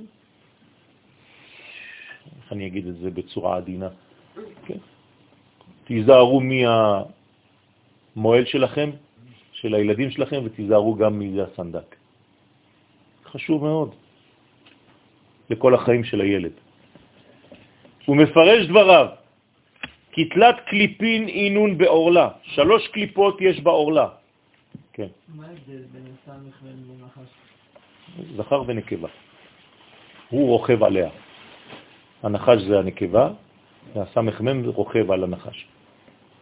בסדר? כמו שיש זכר ונקבה בקדושה, יש זכר ונקבה בקליפה. לכן גם אותו אחד שבא ורצה להראות את עצמו משיח, הוא בעל חמור. כן, כי הוא קרא בכתובים שלנו, כי הוא היה משלנו, שככה זה. אז עשו ממנו, כן, כל מה שכתוב בתנ"ך, הלכו לעשות אותו דבר. ניסו לשחזר את מה שכתוב שם כדי שזה יהיה דומה מאוד. זה נקרא המוקש הנוצרי. ספר שלם של הרב צוקרמן, מורי ורבי. שלוש קליפות יש באורלה, שהם שלוש, כן, שלושה אורות. זה על זה כגלדי בצלים. אנחנו רואים רק אור אחד, אנחנו לא מבינים, המועל פשוט מושך וחוטף. כן, אם היה לי פה אה, כפפה מגומי, הייתי מראה לכם. אבל יש בעצם שלוש קומות בתוך האור עצמו, כמו בצל, שכבה על שכבה. לקבל תלת קליפין דאגוזה, והם כנגד שלוש קליפות של האגוז.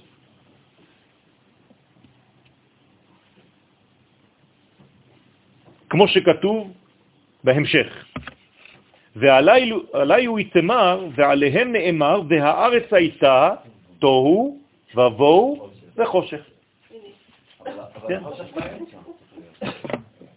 אני רואה שיש פה רופאים. יש ציוד. מה?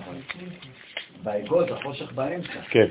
מה שקורה זה שבעצם הדבר הזה הוא בעצם האורלה, ואז היא בעצם מקופלת לפה, אז מושכים בעצם את כל הכפפה הזאת ומורידים את זה.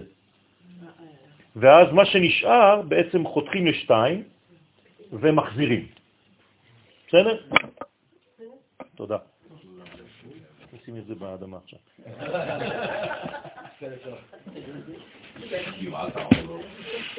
אז אה, לכן יש שלוש קליפות, וזה נקרא בעצם תוהו בוהו וחושך. השלוש הקליפות האלה נקראים בחסידות שלוש הקליפות הטמעות בקבלה, אה, קוראים להם בשמות אחרים, רוח שערה, ענן כבד, אש מתלקחת, ויש קליפה אחרת, רביעית, שהיא חציה טוב, חציה רע, נקראת נוגה, ושם אנחנו עושים את הפריאה, כדי לקחת את החצי, כמו קריאת ים סוף. לכן, שלוש קליפות הטמעות, אין מה לעשות איתן, חוץ מאשר להוריד אותן. תרגום. בחיים שלנו יש דברים שהם קיימים רק כדי שנצא מהם. למשל, הגלות, למה היא קיימת? רק כדי שנצא ממנה. אני לא צוחק, זה ספרים קדושים אומרים לנו. למה מצרים נמצאת וקיימת בעולם? כדי שתהיה יציאת מצרים. זה שזה ארוך זה בגלל שאנחנו לא יודעים לצאת בזמן. אבל יש מדרגות שצריך פשוט לצאת משם. ויש אנשים שלא יודעים לצאת. המהלך שלהם כדי להיגמל מהקליפה ארוך מדי, והם חושבים שמהלך זה הוא מהלך נכון. האיחור הוא נזק בפני עצמו. כמו מי שמאחר לשיעור, זה אותו דבר. וכמו מי שמאחר, יעקב אבינו אומר על עצמו, שהחטא שלו זה היה ואיחר עד עתה. לא חזרתי לארץ ישראל בזמן. לא יצאתי ממצרים בזמן, לא יצאתי מהדבר שלא מתאים לי בזמן. אני דוחה את זה, אני מושך את זה. זה נקרא תוהו ובוהו וחושך, שהם שלוש קליפות. הוא מפרש תוהו קו ירוק, כמבואר במסכת חגיגה, דף י"ב עמוד א'. תוהו קו ירוק. כן, הקו הירוק, אתה מכיר? קליפה קדמאה היא קליפה הירוקה. כן, תפארת זה ירוק, אבל יש גם בקליפה דברים ירוקים, נכון? לא לשכוח שגם קרי זה אותיות ירוק, כן? אז אה, לדעת שזה בעצם התפארת של הקליפה, קרי. הרבה נזקים עושים לנו, וקוראים להם בשמות שאנחנו אפילו לא שמים לב. כולם, כל השחקנים נמצאים פה. החמאס, כמל ארץ חמאס, כל אחד לוקח את השם שלו ואף אחד לא שם לב. חבל על הזמן. אני תמיד אומר שצריך ממש לתפוס טראמפ מתי שאפשר. לכן קליפה קדמה היא קליפה ירוקה, שהיא הקליפה הראשונה.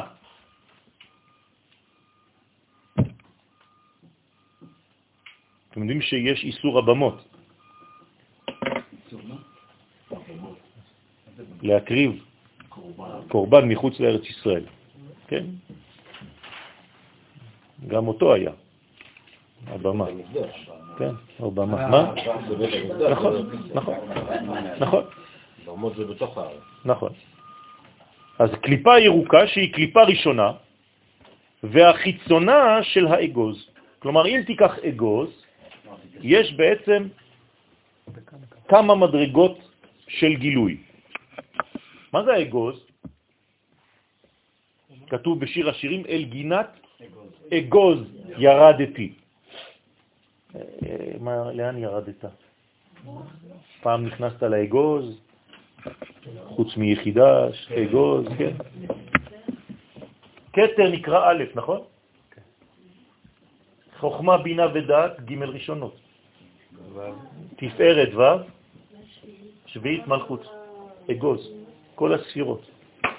אל גינת אגוז ירדתי. רבותיי, האגוז הוא פה. אם אני לא יודע לעשות את הבירור באגוז הזה, אוי ואבוי. הקליפה הראשונה של האגוז שצריך לנקות זה בעצם קליפה חיצונית, היא קליפה ירוקה. זה נקרא תוהו. הבוהו, קליפה שנייה, קליפת עניינה. קליפה שנייה שהיא קליפה קשה יותר של האגוז. לפי שבוהו הם אבנים מפולמות המשוקעות בתהום. זאת אומרת שכאן מדובר בקליפה הרבה יותר עקשנית מהקליפה הראשונה שהיא דקה כמו קרום. הקליפה השלישית היא חיצונית. הקליפה היותר מסוכנת היא פנימית. והחושך קליפת תליטאה, חושך הוא הקליפה השלישית, שהוא אוויר חשוך בתוך החלל של האגוז. לך תמצא. אוויר חשוך. כלומר, אתה חי במציאות חשוכה בתוך האגוז ואתה לא שם לב, כי זה אוויר. אתה נושם טומאה. אתה מקבל ערכים של חושך בלי שום לב. ואם ואמר ותלת אילן דע על גבדה, ואלו שלוש קליפות של אורלה, שהם זה על גבי זה לקבל תלת גוונים דענה. הם כנגד שלושה גוונים של העין, גם כן שבסתרא אחרא. כלומר, יש בסתרא אחרא עין לא טובה, איך קוראים לה? עין רעה. עין הרע, מה זה עין הרע? עין הרע זה פשוט לא להיות מסוגל לראות את הדברים נכוחה.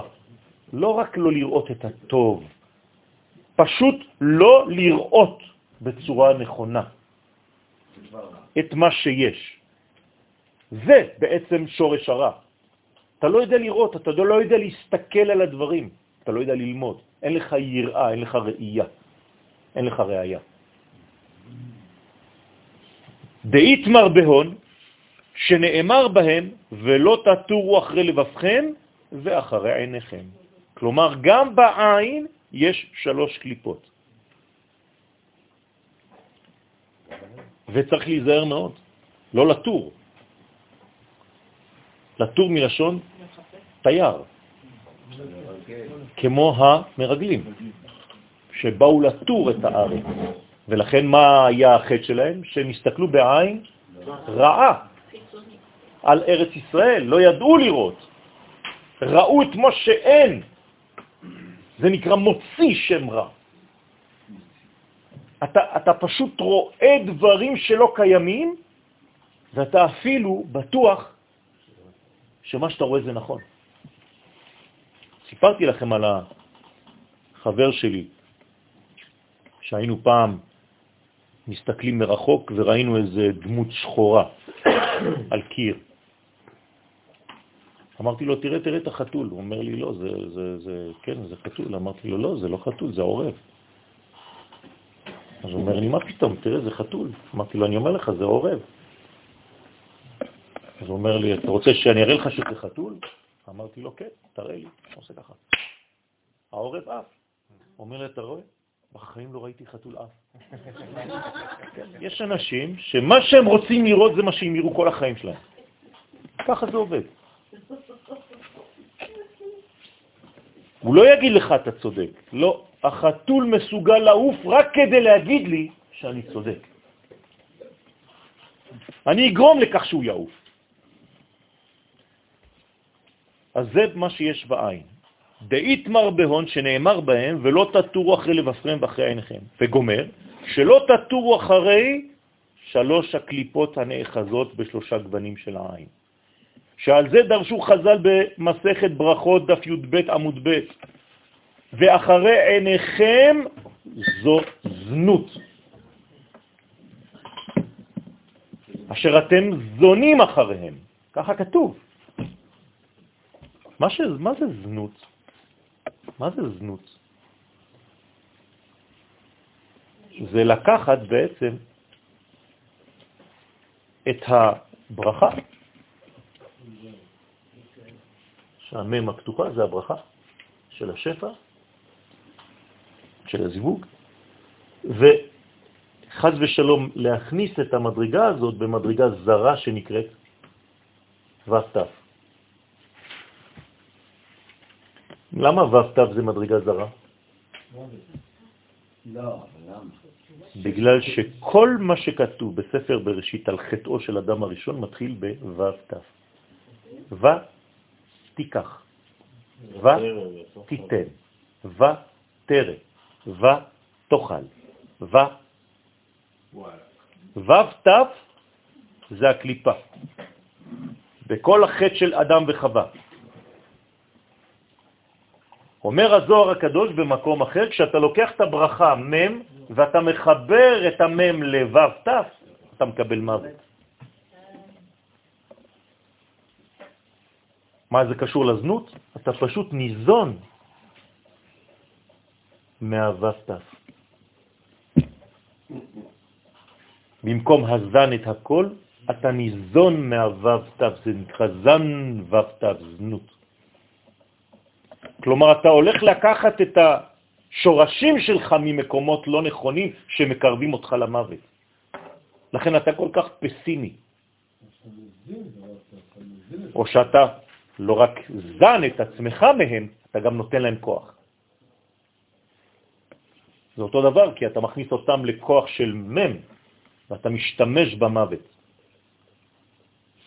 זה מה שרצה לעשות פנחס כדי לתקן את המוות עם הרומח.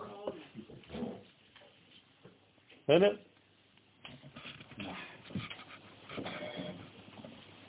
אז הוא לקח את הרומח בידו, ואז הוא בעצם לא אפשר למם להתחבר עם האותיות ו' הוא הכניס את המם כדי לשמור אותה בתוך רש וחט. ואז הוא שם את המם באמצע לשמירה. לכן הוא לקח את הרומח בידו. ואז המוות חיפשה את המם ולא מצאה. זה תיקון גדול, רבותיי, מה שעשה פנחס. וזה לא חרב. לכן פנחס בעצמו, הוא אליהו. הוא לא מת, הוא לא יכול למות. כי הוא בעצם תיקן את המוות מהעולם. זאת עובדה שיש אפשרות כזאת.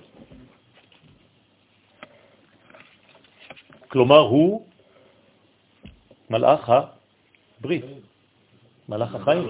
שרים אותו, שרים אותו בברית. הוא מלאך הברית, והוא בעצם יסודו של מלך המשיח. פנחס זה אליהו. אליהו זה מי שמקדם את פני משיח, בגלל שהוא גם כן קשור לריח. ואחרי עיניכם זו זנות, כך אומרת הגמרא בברכות י"ב, לקיבלי הוא תלת גוונין דקשת. עכשיו, בקדושה זה בעצם שלושה גוונים שיש בקשת. בקשת, כשאתה מסתכל על הקשת, צריך לברך, זוכר הברית, יש בעצם שלושה גוונים שהם כנגד הספירות חסד, גבורה ותפארת. כלומר, למה הקשת היא בנויה מגוונים שונים? כי זה איזון. כלומר, הקדוש ברוך הוא מראה לנו קשת בשמיים כדי לומר לנו שהוא מאזן מחדש את האיזון שהופר על ידי הבעיות שאנחנו עושים בעולם. כן. למה לא רואים? עכשיו אמרתי שכשרואים אותה צריך לברך. בסדר, רואים אותה, זה מספיק. לא מסתכלים יותר מדי, זה כמו שלא מסתכלים על האיבר. איבר המין נקרא קשת. לא חטא? אה. איבר המין נקרא קשת. על מישהו נאמר שהוא שמר באיתן קשתו. רבי יהודה הנשיא. יוסף הצדיק. בסדר? יוסף הצדיק שמר את הברית שלו, כלומר הוא שמר את האיזון. מה זה לשמור את האיזון? זה לשמור על שלושה גוונים בחיים שלך, לשמור על חסד מצד אחד, שאתה כן משפיע, אבל אתה לא משפיע סתם. לכל מקום. בכל מקום, בכל זמן. כל מי שבא זה בסדר, אפשר להכניס? לא. יש גבורה, ויש גם תפארת, שזה זמן, שזה רחמים. רבותיי, זה כאן בניין. מבקשים מאיתנו, הקדוש ברוך הוא בעצם ברא עולם שלם ומבקש מאיתנו להיות שומרי האיזון. שלא נעשה חור בשכבת האיזון. לכן זה מאיר בקשת, שהיא בחינת המלכות. דיבהון נקרא בת עין, שבהם בפנימיות המלכות נקראת בת עין, האישון, האיש הקטן הזה, שנמצא בתוך העין, השחור. לא, שחור שנפתח ונסגר, כן? דהי נקודת אות ברית שהמלכות בעת הייחוד היא בסוד נקודת אות ברית. לכן היא נפתחת ונסגרת. כשאנחנו בחושך, האישון נפתח. כשאנחנו באור גדול אז הוא נשמר והוא נסגר, מצטמצם. אני יכול להסתכל על העין של בן אדם ולדעת אם הוא משקר לי. פשוט העין שלו, הוא לא יכול, הוא לא יכול לרמות את זה. אי אפשר. זה תורה שלמה, רבותיי. lie to me. עליי תמר, על המלכות נאמר, שזעירנפין אומר, וראיתי הלזכור ברית עולם. וראיתי את המלכות מקושטת, כלומר כשאני מסתכל על הקשת ומברך עליה, בפעם שאני רואה אותה, גם אם אני לא מתמקד בראייתה, זה כמו הירח. כשאני עושה ברכת הלבנה, אני מסתכל על הירח, אבל רק פעם אחת. לא צריך אחרי זה להמשיך להסתכל על הירח ולהתפלל. רק לדעת שהוא פה, שאין עננים שמכסים אותו, זה מספיק לי. אותו דבר עם הקשת. אני יודע שהקשת פה. ומה היא באה לרמוז לי? שבגלל שאני קלקלתי את העולם, הקדוש ברוך הוא בא ומתקן. מביא לי שלושה גוונים. מזל, מזל, מזל שהקשת היא בצורה כזאת. נכון? תתמיינו לעצמכם שהקשת הייתה ככה. זה סמיילי, זה לא סמיילי, זה הקדוש ברוך הוא יורה עלינו חיצים. ברגע שהיא ככה, זה, זה דום. כן, כיפה. הקדוש ברוך הוא שומר עלינו. זה אור מקיף? כן. לכן כל זמן שרבי שמעון בר יוחאי היה בעולם, לא הייתה קשת בשמיים. למה? כי הוא בעצמו היה הקשת. הוא היה השומר.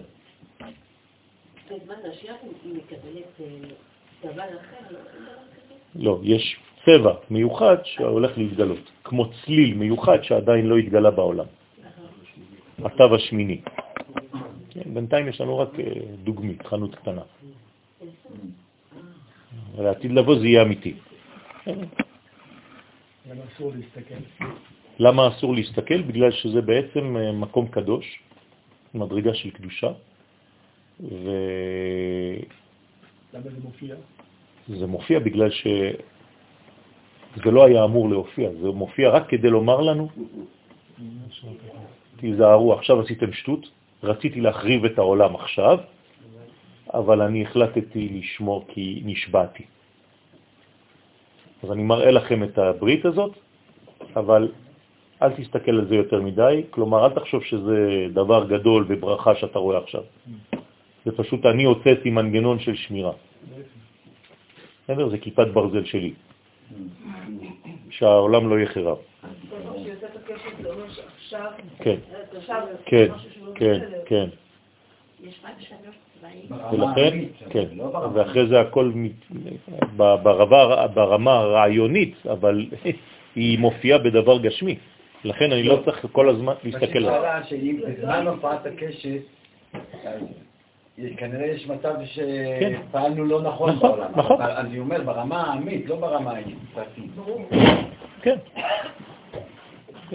רוצה לומר, כשהקליפה מסתלקת, כשהקליפות מסתלקות ממנו, אז היסוד הזה אירנפין מתייחד עימה. ועליי הוא יתמר, כן, זה לא, זה לא סתם, טוב, אני כאן נוגע ב... עדיף לא ללחוץ על כפתורים לא נכונים.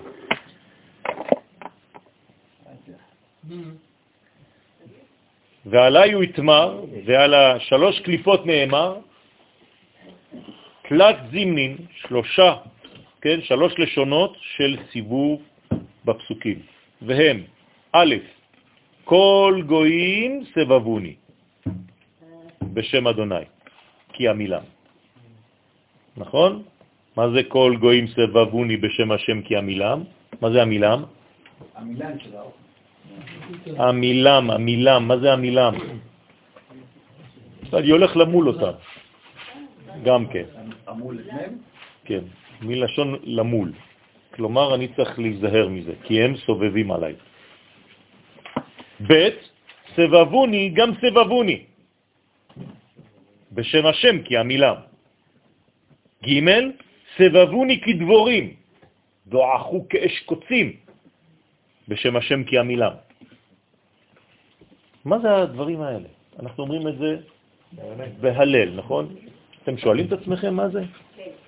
כי המילם, המילם, המילם, סבוני גם סבבוני, וואלה, כמו דבורי. תגיד לי, אתה מדבר עברית? מה אתה מדבר? אתה קורא את ההלל הזה כל חודש, וכל שנה, ושלוש פעמים, ורגלי, וזה... מה אכפת לך? זה הלל? כן, בושה וחרפה. לא כן? בושה וחרפה, צריך להגיד את האמת. ילד קטן עכשיו יבוא ויבקש ממך, כי הילדים שואלים, אבא, מה זה הזבובים האלה, היתושים? מה זה כל הדבורים האלה? איפה יש דבורים? סובבים אותי, ואני צריך עמילה בשם השם. ואתה תגיד לו, אל תפריע. זה בחוצה. כן, לך תשחק עם הילדים, קח סוכריה. שלא נאמלם גם כן. אותו. הנה שלושה סיבוב, סיבובים, כן? אלה רומזים על שלוש קליפות שבשם השם הן נחרטות. זה נקרא למול. צריך להחריט בשם השם. רק שם הוויה יכול לגמור את כל זה. אתם רואים שקליפת אגוז זה חז ושלום אנטיתזה של י' כ' ו' כ'. הראיתי לכם איך אגוז נמצא פה. צריך להיזהר מאוד. לכן רק בשם השם נעשה ונצליח. מה זה שם השם? בשם השם כי המולם, המילם. מי זה שם השם? המלכות. זה לא השם, זה שם השם. מי שלא מבין, אז הוא חושב שזה השם. לא, כי בשם השם, מי זה שם השם? כנסת ישראל, עם ישראל, צהל, בסופו של דבר. הוא מפרש, ואימתי יעבור קודשא בריחו הני קליפין מעלמא, זהו, הגיע הזמן של גמר השיעור, לזה יש התפרקות. אתם רואים כמה אתם אפשר לשמור על ריכוז? שלושת רבעי שעה. פה זה כבר כפול שניים, זה כבר אובר. אז אולי נפסיק את השיעור. לא, לא, מה פתאום? אני אגיד לילד אנחנו שלי. מרוכזים. כן. לא, זה לא מצחיק, זה הפריע. יש שלוש קליפות, שהקליפות האלה מחוברות לשלושה זמנים שבהם אנחנו אומרים סיבוב. מישהו מסובב אותי, מישהו מנסה לעטוף אותי ולסגור אותי. הזוהר מביא את מה? כדי להמחיש לנו את זה? חלק מההלל. דוד המלך, פרקי תהילים. והוא אומר, דבר ראשון, כל גויים סבבוני. מה אני צריך לעשות? בשם השם כי המילם. כלומר, מי יציל אותי מהגויים שרוצים לסובב עליי ולחנוק אותי? שם השם, רק מלכות דקדושה. והמלכות דקדושה מתגלה דרך עם ישראל כמובן, וכל המערכת שיש בו. דבר שני, מי יפעיל אותי זה אנחנו, אני אפעיל. נכון, השם השם. נכון. אני אחליט. מה זה אני? מי זה האני הזה? האומה. האומה, יפה. יפה. ב' סבבוני גם סבבוני. פעמיים יש לי עכשיו, סבבוני גם סבבוני. עוד פעם, בשם השם כי המילם. אחרי זה נכנסים קצת יותר לפרטים. איך הם עושים? סבבוני כדבורים, סבוני כדבורים. סבוני זה גם לשון סיבה, לא, זה לשון סיבוב כאן. אבל סיבוב זה זה גם סיבה. לא, או מסבון. סבוני כאן זה לשון לסובב, בסדר? אותי. לסובב ולחסות אותי, כדבורים. בשם השם, כי המילם, עוד פעם. אומר הזוהר הקדוש, זה שלושה סיבובים שרומזים על שלוש קליפות שבשם השם הן נחרטות. רק בשם השם אפשר להחריט אותם. למה השם בעצמו לא מחריט אותם? כי הוא מידת הרחמים. במה השם י' כו' משתמש? בשמו. בשם הדנות, בשם הדין. לא להתבלבל, יש את השם של השם ויש את השם. אני עכשיו מדבר על ה' ש' מ', השם. ומי זה השם של השם? ישראל. ישראל נקראים שם השם. בשם השם כי עמילם. רק ישראל כאומה, שהיא בעצם מגלה את האלוהות בעולם הזה, כי זה שמו, שמו זה גילויו, זה רצונו, אפשר בעצם לחסל את כל המפריעים האלה. כפרטי, כאדם פרטי, כן. אדם פרטי, כדי להתנצל, להינצל מהקליפות, מהשלושת הקליפות, אנחנו עושים את הברית מילה. כן, זה מה שעשינו. זה נכון. מה זה אומר? מה זה אומר? שאנחנו כאילו פותחים לא, לא, ומגלים. לא. מה זה אומר? תחשוב קצת יותר עמוק. מה זה אומר מאיזו בחינה? מהבחינה שאתה עכשיו אמרת, כאדם פרטי, כדי להינצל מהדבר הזה, מה אתה עושה? ברית מילה. מתחבר לעם ישראל. זה ברית מילה, זה לא סתם אקט. כן, אבל לא לשם הלכתי. אבל אני רוצה להסביר לך לאן. כן, זה, זה, זה בסדר. לא, אבל זה לא בסדר. מה הברית מילה של עם ישראל? עוד פעם, כדי עוד- להינצל משלושת ה- עוד פעם. עוד פעם. עם ישראל יש לו ברית. עם ישראל יש לו ברית עם הקדוש ברוך הוא. הקדוש ברוך הוא קראת ברית עם עם ישראל. מתי הוא קראת איתנו ברית? יפה מאוד. זה הברית. זה הברית שלנו. אבל זה בשורש. יפה, זה מספיק לי. הברית שאני עושה על התינוק עכשיו, לי, אם זה מספיק לי בשורש, לא, אתה צריך גילוי?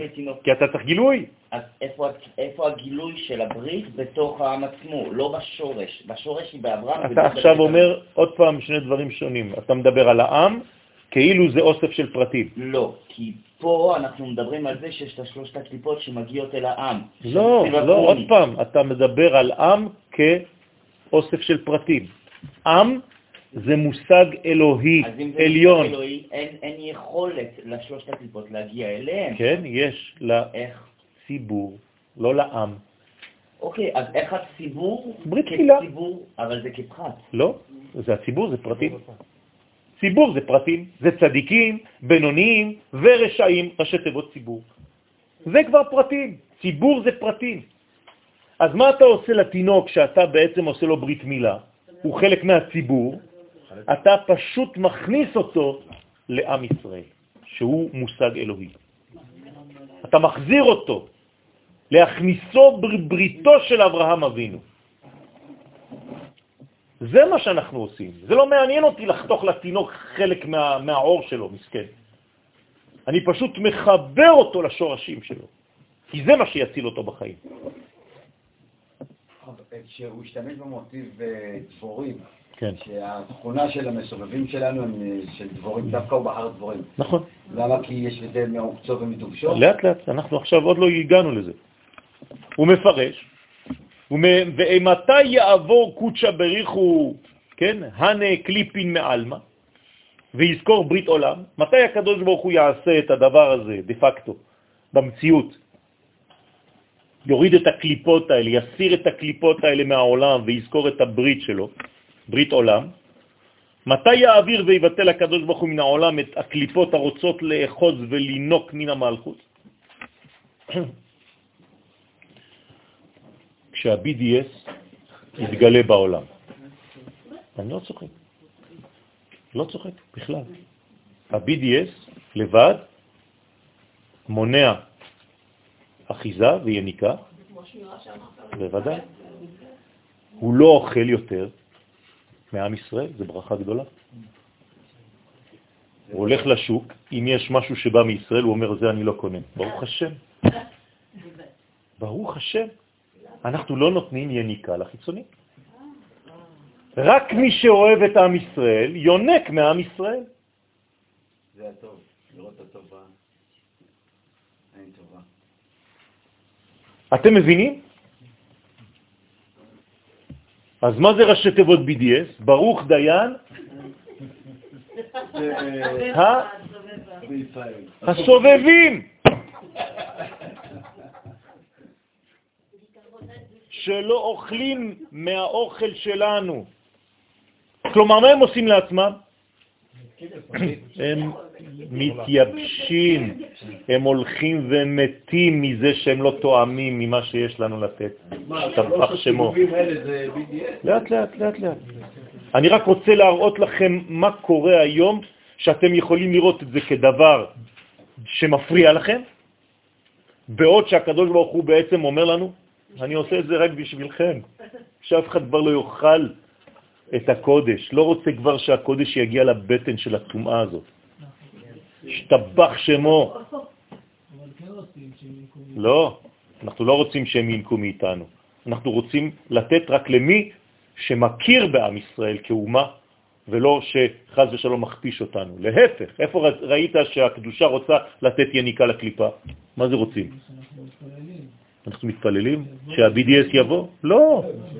אז אני מדבר עליהם, אני מדבר על מי שכן מכיר, לא מי שלא מכיר. ויזכור להתייחד, כן, אימה בייחוד עליון. ואמר בזימנה דפורקנה, זה יהיה בעת גאולתם של ישראל. זה יהיה בגאולתם של ישראל, שהקדוש ברוך הוא כבר לא ייתן לקליפות לאכול מאיתנו. זה סימן ברור שאנחנו פה.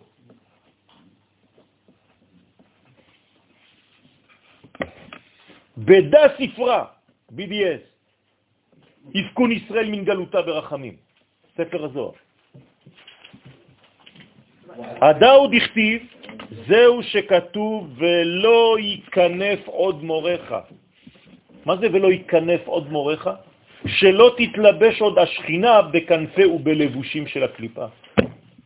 ברוך השם. כלומר, אנחנו לא ניכנס לתוך הבטן של הקליפה, היא לא תהיה העטיפה שלנו כבר. החוץ שלנו יהיה כמו הפנים שלנו.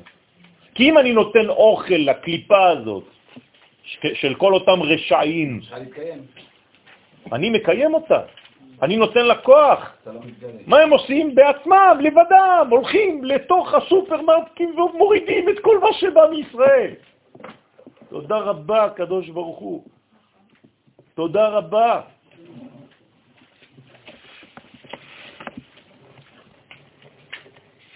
יש קבוצה כזאת שאני המחבל שלהם. אני נכנס לשם. אמרתי להם, בבקשה תוסיפו גם את כל הדיסקונקי, המחשבים, הפלאפונים, תורידו הכל, שלא יהיה לכם כלום. כל התרופות, אתם תמותו לבד. תתייבשו מכל מה שבא מישראל שאתם לא רוצים לקחת, אל תפסיקו באוכל, תמשיכו הכל, תהיו גברים עד הסוף. לא יהיה לכם כלום, תתייבשו. בעזרת השם, ככה זה מה שקורה. שלא תתלבש עוד השכינה בכנפי ובלבושי הקליפות. כי הקליפות סובבות ומלבישות את הרגליים שהם הנאי דמלכות של הקדושה. כלומר, הם תופסים אותנו, ועכשיו זאת התשובה שלך. זה בעצם אחיזה בחלק התחתון של הגוף. כלומר, בספירות התחתונות. מה יש בספירות התחתונות? הברית, היסוד ששם, וזה הרגליים, זה משם שהשכינה נבנית. כלומר, הם לא רוצים מה? שיהיה לנו גילוי, לא חיבור, גילוי בעולם הזה. שהיהדות תישאר דתיות. זה לא מפריע לאף אחד. לכו ללמוד בישיבה שלכם למעלה בשמיים. אל תביאו לנו את השמיים לפה. אתם מבינים מה הולך פה? זה מה שעשה אותו שר של עשיו ליעקב, במאבק הזה. איפה הוא נוגע בו? למטה, בברית, לא בירך, בברית, ביסוד כדי שלא תהיה מלכות, פוגע בו בילדים, בצאצאים, בדור הבא, בעתיד, במימוש, לבר מגופה, כמו שקורא הזוהר הקדוש לאותן ספירות. אצלנו בפרטיות, מה זה אומר? שהאדם לא יממש את הרעיונות שלו, שיהיו לו מלא מחשבות בראש ושכל הזמן יישאר תקוע במחשבות. אף פעם לא יממש שום דבר, לא יחיה את מה שהוא חושב עליו. שמשם מקבלים הנביאים את נבואתם. למה אתם חושבים שהנביאים, נביאי ישראל, מקבלים את הנבואה שלהם מהספירות התחתונות הללו דווקא? כי זה הגילוי של דבר השם בעולם. לכן הנביא חייב להיות מחובר לאילו ספירות? נצח, הוד, יסוד ומלכות. למה אנחנו לוקחים את הערבה ודופקים אותה על הרצפה בהושענא רבה בבוקר? כי זה מנהג נביאים. והערבה דומה למה? לשפתיים, לא לפה. ומה זה השפה? זה החצנה של הדבר. איך קוראים לדבר הפנימי? לשון. אתם רואים איך שהכל מתחבר? בחוץ זה שפה. אני רוצה שהדברים יגיעו עד החוצה, לא יישארו בפנים. לכן הנביאים מקבלים את הנבואה שלהם משם, והם נקראים, נקראים מורך. כלומר, אסור לי לחנוק את הנבואה, ולא ייכנס עוד מורך. אסור לשים כנף על הנביא. אסור לשים על הנביא רסן. לפי שהם מורים את כלל ישראל בנבואתם. זה אומר היום שאסור לחנוק את ההתקדמות של עם ישראל. היום של מדינת ישראל. מי שחונק את ההתקדמות הזאת והולך נגד הזרם, הוא ישלם על זה מחיר גבוה. כי זה לא המדינה, העם שמתקדם, זה הקדוש ברוך הוא. ומי שמנסה לעמוד מול הנהר הגדול הזה, פשוט צונמי, פי מיליארד. אי אפשר לעצור דבר כזה, הוא פשוט הולך ומת. אסור ללכת נגד הזרם. אתם צריכים עכשיו להיכנס לזרם האלוהי. זה מה שזה אומר לנו. עכשיו, זה נקרא מורך. למה הם מורים? מה הם מורים, הנביאים? לא. הם מורים את הכלל, את כלל ישראל. מה זה מורים את כלל ישראל? הם הולכים לראות מה יש בכלל ישראל, בקומה העליונה, ומגלים לציבור. הבנתם? הם מורים, לא לכלל ישראל, הם מורים את כלל ישראל. כן, זה להראות, וזה להורות, וזה להרות. בנבואתם, סליחה? לא בטוח, זה כאילו זה שלב אחד לפני. לא ייכנס במערכת זה לא טוב אנחנו רוצים את השלב הבא. כן, או לראות. נכון. בינתיים זה אל תחסום, זה שלב ראשון. אל תפריע, כמו שאני אומר במילים שלי. אל תפריעו לקדוש ברוך הוא להתגלות. הנביא אומר לא ייכנס במערכת ושזה לא יבוא, שזה לא יהיה לכיסוי, שיהיה רואים. יפה, זה בדיוק מה שאני אומר. לא, לא להפריע, לא להפריע. ועל שמם נקראים הנהי מורך. אז בספירות, איפה אני בעצם ממ- ממקם את המורה? בנצח עוד יסוד. כלומר, מורה טוב זה מורה של נצח עוד יסוד. כן, מישהו נתן לי, איפה המפתחות שלי פה? נתן לי פה איזה מתנה של היום הולדת שלי. מורה שאומר שהוא מורה בינוני, מורה, שמס, מורה שאומר הוא מורה בינוני, מורה שמסביר הוא מורה טוב, מורה שמדגים הוא מורה מצוין, מורה שמעורר השראה הוא מורה מושלם. יש כל מיני מדרגות.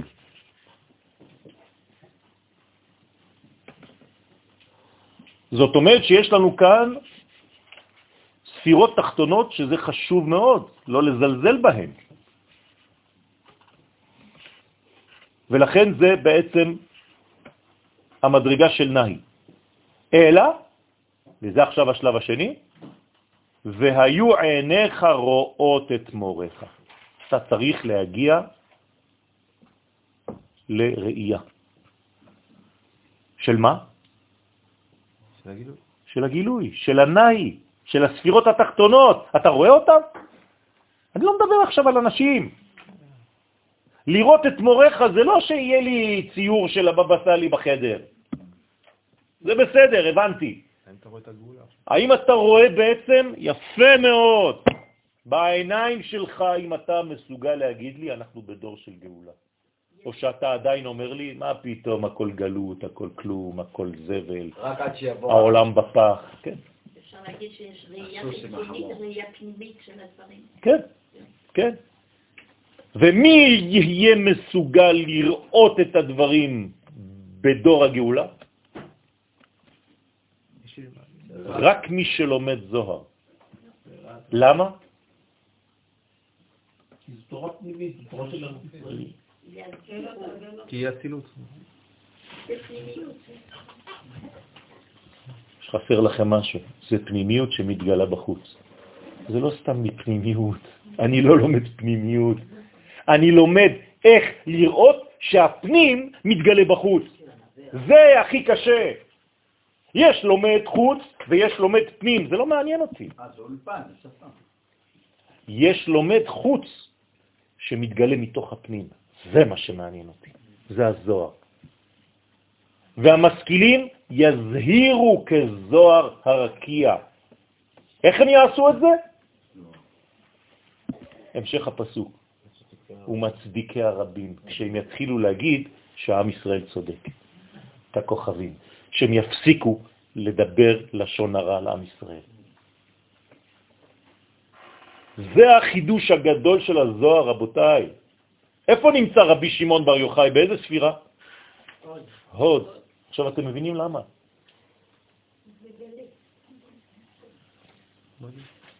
כי, כי זה, זה שלב הסוויץ', מהפנים לחוץ. אז אתם יכולים אפילו לשיר שיר חדש, הוד אבינו חי? במקום עוד. אפשר לומר גם הוד.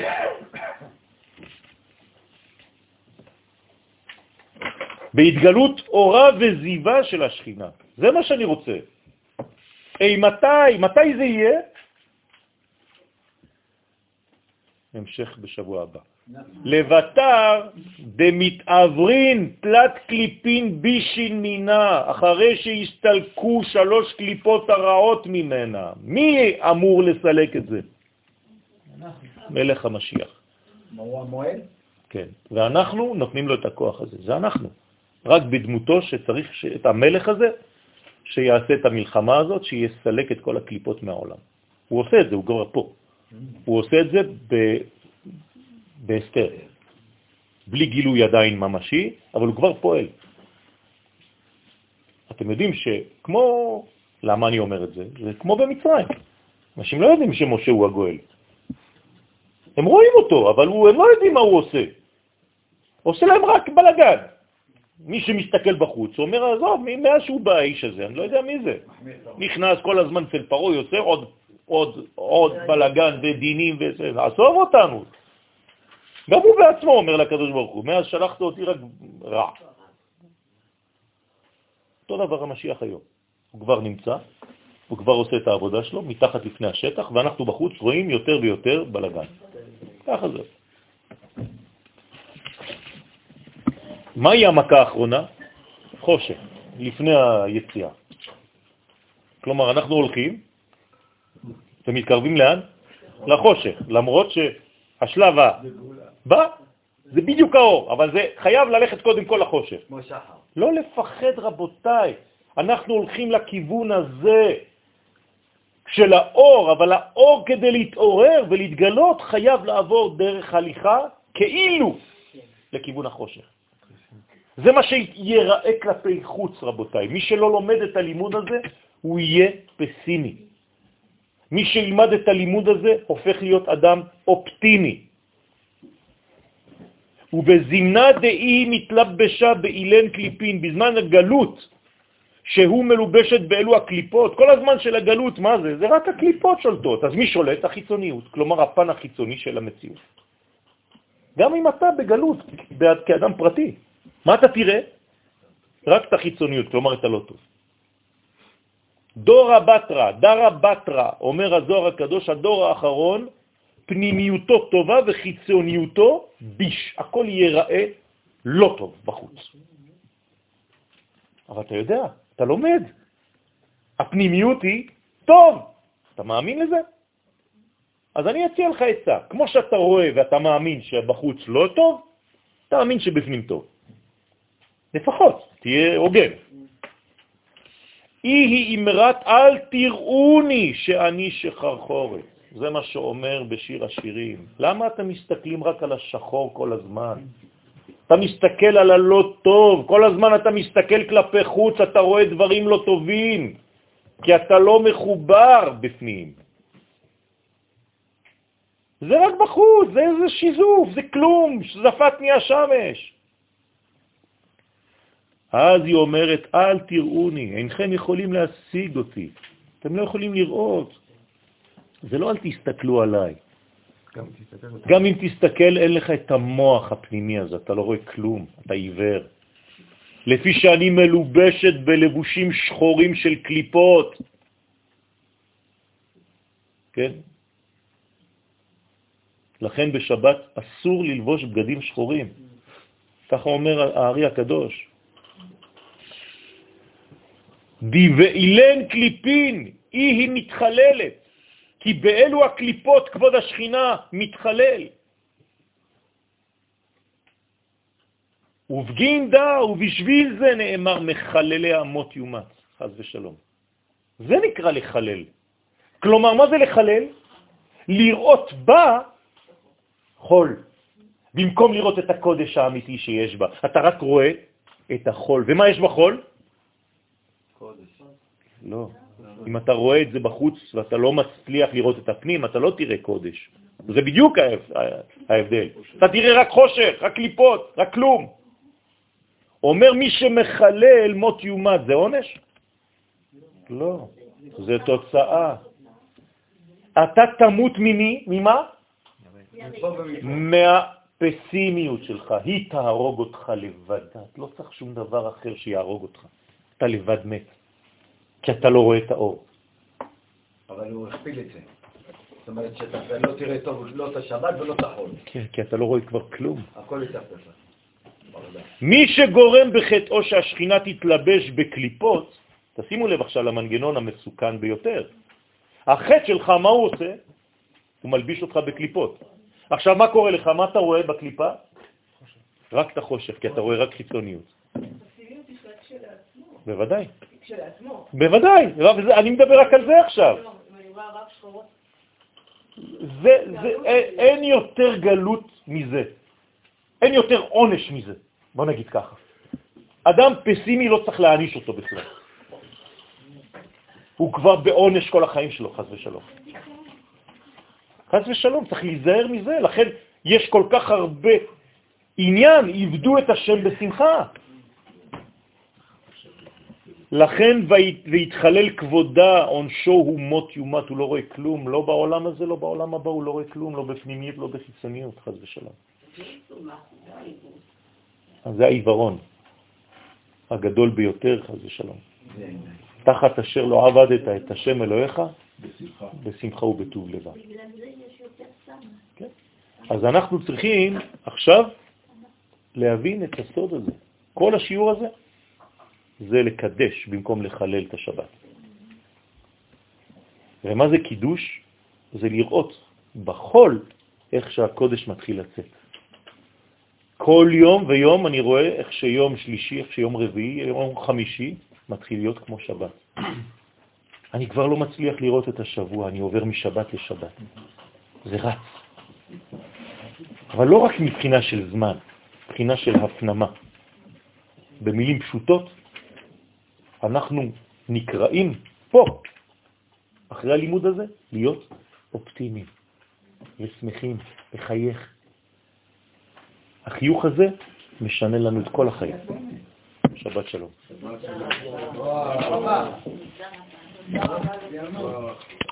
תודה רבה לכם.